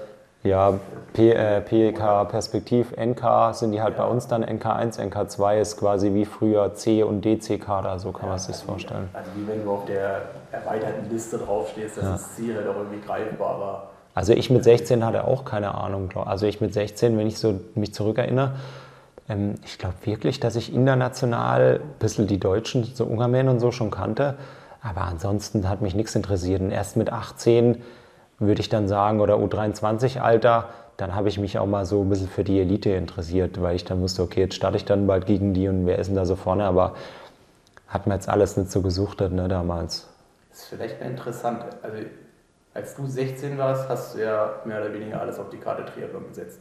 Ja. Also, du hast ja Schule relativ früh beendet, ja. bist dann quasi direkt nach Saarbrücken, keine Ahnung, mit 17, 18. Nee, ich, ich habe es auch gedacht. Äh, aber ich habe letztes Mal, ich war ja schon 19 eigentlich dann, weil ich wollte ja mit 18 gerne nach Saarbrücken. Ja. Da war es aber so, dass nur ein, einen Platz gab. Den hat der Sebastian Rank bekommen in der Sportfördergruppe. Und dann habe ich ja ein Jahr lang noch zu Hause gejoggt, trainiert und nebenbei gejoggt. Und dann bin ich 2005, und 2005 war ich ja dann schon 19, ne? Ja. Nach Saarbrücken, genau. Aber ich habe schon natürlich, äh, du hast ja recht, also was, ich habe jetzt nicht nach der Grundschule die Schule beendet, aber ich habe die ja dann in der 12. Klasse abgebrochen und Ach, du hast Schule abgebrochen? Ja, ja. Also ich habe trotzdem eine mittlere Reife, ne? Okay. Ja. ja. also jetzt das Schule abbrechen hört sich ja immer so an wie. Äh, nee, wir, nee, wir sagen Abitur. also mittlere Reife in Bavü war schon gar nicht so einfach und ich bin ja dann auf äh, die Fachhochschule gegangen und ähm, ja, das war immer alles. Ähm, ja, das hat mich alles nicht interessiert. Ne? Ich war viel zu früh, ich bin ganz früh eingeschult, oder was heißt früh, aber ich habe im Juni Geburtstag und ich hätte auch ein Jahr später eingeschult werden können, aber da war gerade so eine Phase, da hast du immer versucht, die Kids ja früh einzuschulen, damit die halt früh Gas geben und es war alles zu, meine ganze Schulzeit meiner Meinung nach war zu früh für mich. Ich konnte mich selbst in der 11. Klasse nicht motivieren, mich mal hinzusetzen und was zu lernen und bin aber bis zur 12. Klasse äh, eigentlich ohne Lernen durchgekommen. Und die 11. Klasse habe ich aber auch schon eine Prüfung gemacht. Also erstes Jahr kaufmännische Schule hatte ich schon komplette Abschlussprüfung, ähm, weil ich quasi auf einer anderen Schule war, wie dann die 12. Klasse. Das ging da nicht. Also es war wie so eine Erweiterung von der mittleren Reife in kaufmännische Richtung. Und dann die 12. Klasse habe ich dann gemerkt, äh, ohne Lernen, das war hier ganz schlecht. Und, dann habe ich, äh, und dann war es aber auch schon so, wie der Nils sagt, dann war es schon so, dass international ich im Juniorenalter ja schon dann relativ weit vorne war. Und dann habe ich gesagt, beides funktioniert hier nicht. Ich muss immer nach Freiburg fahren, das waren 30 Kilometer, fünfmal die Woche und dort schwimmen. Dann habe ich nur Schule und Schwimmen trainiert. Immer noch kein Radfahren, immer noch kein Laufen. Das war mir alles viel zu viel Aufwand. Und dann habe ich gesagt, an Fastnacht zu meinen Eltern, also ich müsste jetzt hier so viel Gas geben, um das Jahr noch zu schaffen, von meinen Noten her. Und ich sehe es nicht ein. So, ich breche jetzt einmal ab. Ich will nächstes Jahr noch durchziehen. Dann will ich hier auf jeden Fall Medaille EM, WM und dann will ich nach Saarbrücken äh, und Sportfördergruppe schaffen. Ne? Dann, ja, okay, also die Frage, ob du es bereust. ich wollte nicht fragen, ob du bereust, aber eigentlich wollte ich fragen, ähm, ob du das heute jemanden in dem neuen Umfeld, also so jetzt war zwei, sind da fast 20 Jahre später, würdest du heutzutage jemanden mit der ganzen Förderung, die so, so noch da dran hängt, mit dem Aussicht, die man dann so hat, würdest du jemandem das noch so Triathlon äh, empfehlen, sowas so zu machen? Oder würdest du sagen, okay, ey, also Abitur auf jeden Fall, seht zu, dass ihr euch noch ein zweites Standbaum, Standbein da irgendwie ja. aufrechterhaltet, dass irgendwie man mit Studium, whatever, irgendwie weiterkommt, dass man halt gerade nicht halt alles auf eine Karte setzt, weil ähm, ich meine, wir sind zwei positive Exemplare, die das lange machen durften, ja. aber uns beiden ist ja auch bewusst, dass es im Endeffekt dann die Dropout-Quote mal Richtung 80, 90 Prozent geht. Also würdest du jetzt ja. als Trainer jemandem raten, das nochmal genauso zu machen, wie du es gemacht hast? Ja, wir hatten äh, das Dropout-Quote noch, das hatten wir letztens auch, weil wir so gedacht haben, ey, es ist eigentlich unbefriedigend, wie viele dann doch nach dem Juniorenalter aufhören oder wie es dann doch eben nicht den Elitebereich schaffen, Nationalmannschaft, aber dann habe ich gesagt, wenn ich mich mal zurückerinnere aus Baden-Württemberg, also zwei Jahrgänge vor mir, zwei Jahrgänge nach mir, also da war ich mit Sicherheit der Einzige, der so eine Karriere hatte, wenn nicht sogar drei Jahrgänge vor mir und drei Jahrgänge nach mir. Also es ist schon, die Dropout-Quote ist einfach riesig. Dann Christian Löhner. Ja, Christian Löhner, der ja auch dabei war. aber jetzt doch nicht so die Karriere dann so ja. gelebt hat, ne? Oder, ähm, aber stimmt, ja. Äh, ja, der war eine Zeit lang ja dabei, aber hat dann viel früher aufgehört. Also, ja, es ist schon dann am Ende, sind es eigentlich zwei, zwei Paar Schuhe, weil das eine ist, dass ich schon oft denke, und das will ich den Kids auch vermitteln, dass wenn, auch wenn ich denke, vielleicht bei einem, ich meine, ich sehe die Kids ja vor mir, ne? und dann sehe ich in meinem inneren Kopf, habe ich ja relativ schnell eine Meinung und denke, okay, mehr Talent, weniger Talent, mehr Talent, weniger Talent. Das geht ja ratzfatz. Und dann habe ich aber mittlerweile schon auch gelernt, wenn du viel arbeitest und viel willst, dann kannst du im Triathlon auch jetzt immer noch, wo die Zeiten immer schneller werden, ich bin schon der Meinung, du kannst sehr viel erreichen. Wenn man bei den Mädels mal schaut, in der Elite, wie viele Quereinsteigerinnen es dann immer wieder gibt, ne? die, sage ich mal, Maya Kingma recht spät mit richtig Laufen anfängt und so und hat dann Klar, die ist jetzt, hat jetzt nicht brutal viele gute Jahre, ne, aber die war auch dann WTS-Podium und sowas. Ne? Also du kannst dann doch schaffen, auch mal mit viel Arbeit, glaube ich, wirklich vorne reinzukommen, wenn es dein Lebenstraum ist. Aber klar, alles auf eine Karte zu setzen oder jetzt Abitur abzubrechen, würde ich niemandem raten. Und das hätte ich mir im Nachhinein auch nicht geraten. Jetzt im Nachhinein würde ich sagen, das war noch drei Monate. Ich hätte einfach durchziehen müssen. Also ich hätte durchziehen müssen, hätte ich das Abitur gehabt dann könnte ich jetzt in der Theorie zumindest sehr einfach was studieren. Würde ich, ich würde es trotzdem nicht machen, weil ich ja, weil ich's, ich will nicht sagen, dass ich es nicht könnte, aber es wäre die Hölle für mich. Ne? Aber ähm, andererseits ist es halt auch so, dass ich schon glaube, man kann sich da so ein Stück weit auch gegen die Gesellschaft stellen und man muss schon in erster Linie seine Träume leben. Also ich merke das jetzt auch, dass es ist sicher ein Ausnahmeweg, aber ich lebe ja relativ gut von dem, was ich jetzt, also dass ich Landestrainer bin, dass ich freiberuflich noch Athleten trainiere und hier und da noch Projekte habe. Also würde ich sagen, jetzt, wenn ich jetzt Abitur gemacht hätte und ein BWL-Studium und ich hätte jetzt einen relativ normalen Job, würde ich safe weniger Geld verdienen, wie jetzt aktuell, jetzt mal als Beispiel. Ja, klar ist das nichts für die Zukunft, weil du sagst, ja, das muss ja alles immer so weiterlaufen, aber das muss heutzutage in jedem Job einfach so weiterlaufen. Ne? Und immer da, wo du halt sagst, ich gehe sehr viele Kompromisse ein. Also ich will ein 1-0er Abitur schreiben und dann sehr früh im Elitebereich auch ein anspruchsvolles Studium durchziehen, will aber auch in die Weltspitze kommen. Da gibt es einfach nur Nikolaus Birik oder, aber da gibt es ganz wenige Beispiele, wo ich halt sagen kann, das hat gut geklappt. Ne? Klar, dir so ein bisschen ein Standbein aufzubauen, dass du eben sagst, du hast schon mal Abitur, dass du irgendwie vielleicht auch ein Pferdenstudium nebenbei machst, würde ich schon für sinnvoll halten, auf jeden Fall. Ja aber ich bin da ähnlich. Aber also irgendwie tut man sich schwer damit. Also einerseits, weil man halt genau weiß, eigentlich muss man alles auf die Karte setzen. Ja. Und man weiß halt auch, also ich meine, es gibt ja genug Beispiele, es muss ja nicht nur irgendwie auch im Sport sein. Ähm, es, gibt ja dann irgendwie immer Wege, die sich auftun. Aber auch ja. so im Triathlon mit dem dualen Studium oder auch nebenbei was zu machen, das kann halt auch schnell dazu führen, dass man sein Studium nicht richtig geil macht. Ja. Und dass man halt im Sport dann auch wieder zwei, drei Prozente fehlen. Und dann hat man irgendwie gar nichts gewonnen. Oder gar nichts richtig, genau. Ja. Und dann, ja, also ich denke, du musst erstmal das machen, was du äh, machen willst. Und das war bei mir zum Beispiel ja halt ein langer Prozess, auch mit der Schule und so. Ne? Oder zum Beispiel, ich hätte ja niemals, hätte ich jetzt Abitur gemacht, mich hätte ja mit 18 keiner fragen wollen, was will ich studieren. Ich hätte gesagt, was heißt, was will ich studieren? Ich will, ich will mich da nicht hinsetzen. Äh, was soll das heißen, äh, was will ich studieren? Ich will nichts studieren. Ich will vielleicht den Abschluss gern haben, weil den hätte ich gern, aber ich will den Weg nicht gehen. Mit der Mütze. ja.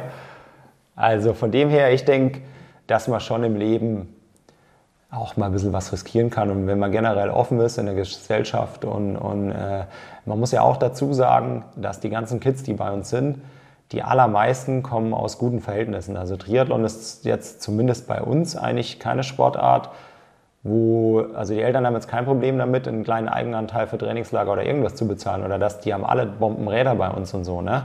Und da, ja, denke ich mir, du musst da im Leben, du musst da auch mal was riskieren, ne? Es tun sie immer Chancen auf. Du kannst, was ich schon zu denen sage, ist, ich will die ja von nichts abhalten, aber ich sage schon, du kannst eine, ein Studium nachholen. Ne? Also rein theoretisch, selbst ich kann jetzt noch ein Abitur machen oder, oder äh, eine weitere Ausbildung oder ich könnte zum Beispiel in Köln jetzt äh, studieren, äh, studieren und hätte dann ein Diplom. Das würde ja alles relativ einfach gehen, aber du kannst keine Sportkarriere nachholen. Ne? Also wenn das Alter, die Uhr tickt einfach und wenn das Alter abläuft, läuft es ab und dann kannst du nur zurückschauen und kannst sagen, ähm, ja, wäre geil gewesen so eine Karriere, aber jetzt ist es zu spät. Aber ich finde es trotzdem krass, dass man selber diese Hemmung hat, dass man das anderen nicht unbedingt ans Herz legt. Also weißt du, man wird ja also, ich, also so direkt zu sagen, hey, Juni, lass das jetzt alles auf die Karte, das würde man ja trotzdem eigentlich raten, weil man genau weiß, dass Leistungssport irgendwo auch brutal ist. Also dass du ein großes Ego haben musst, dass du irgendwie genau weißt, eigentlich gibt es dann doch deutlich mehr Tiefpunkte. Oder Verletzungen, Verletzungen, die dazwischen kommen und dann hast du, äh, ich ja. war ja auch fast vor dem Karriereende, du hattest ja auch viele Verletzungen. Ja, also das ist schwierig, weil, wir, weil wir beide halt aber auch die Quote kennen. Ja. Dies, ne, wo du dann wirklich sagst, und jetzt muss man ja auch sagen, ähm, man muss mal ganz realistisch sein, wie weit man kommen muss, um davon leben zu können. Aber auf der anderen Seite sage ich wieder jetzt mit Super League und den ganzen anderen Rennen, dass du relativ früh auch mal ein PTO-Rennen machen kannst, wenn du 4,25 bist, die Möglichkeiten hatten wir nicht. Ne? Also ich glaube, wenn du jetzt gut bist, ist es leichter, auch Top 15 in der Welt gutes Geld zu verdienen wie bei uns früher. Wir waren hauptsächlich Bundeswehr abgesichert. Und, aber es ist jetzt, es ist nicht leichter, Top 15 zu werden. Ne? Aber wenn du Top 15, 20 bist, glaube ich, dann nimmst du jetzt mehr Kohle mit wie früher. Also von dem her. Ja, also ich finde es ist schwierig. Also ich glaube, damals konnte man gutes Geld verdienen, heute kann man gutes Geld verdienen. Heute hat man wahrscheinlich einfach ja. mehr Auswahl. Es sind natürlich auch wieder mehr Athleten da. Genau, also es ist. Die Frage ist gerade der Kuchen größer. Ja. Und ich kann mir und ich muss nur meinen Anteil vergrößern oder. Ich glaube, es ist ziemlich gleich. Ja. ja, das ist so, das ist, da tue ich mir noch schwer. Also es ploppt halt viel auf. Ähm, schlussendlich muss man halt genau der sein, der das auch abgrasen kann. Ja. Und ich meine, dann sind wir ja schon irgendwie vier, fünf Schritte weiter. Wie äh, mache ich hier, mache ich, ja. äh, also weiß ich, da geht es ja nicht darum, ähm, also weißt du, da hast du ja schon alles auf eine Karte gesetzt, bist schon fünf Jahre weiter und dann bist du ja hoffentlich in der Situation.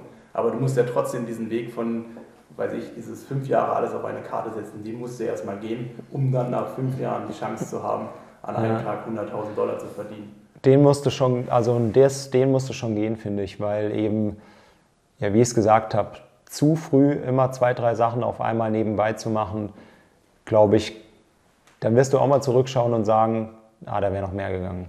Also da bin ich mir relativ sicher, ne? weil auch direkt U23 und direkt ein Studium nebenbei durchzuziehen und so, da lässt du den einen oder anderen Mittagsschlaf sausen und dann bist du beim Training ein bisschen platt und dann lernst du dort Leute kennen, gehst mal auf eine Party mit ich glaube, dass du dann, du wirst dann vom Typ her, von, vom Kopf her wirst du kein Jan Frodeno-Typ, ne? der wirklich sagt, okay, ich will das und dafür gebe ich 110 Prozent, ja, fertig. Und dann kannst du die Ziele auch erreichen. Ne? Du kannst immer scheitern, aber wenn du jetzt äh, nie 100 Prozent investierst, dann ja, ist es meiner Meinung nach, hast immer eine kleine Ausrede auch parat. Ist das schon unser Schlusswort, Simon?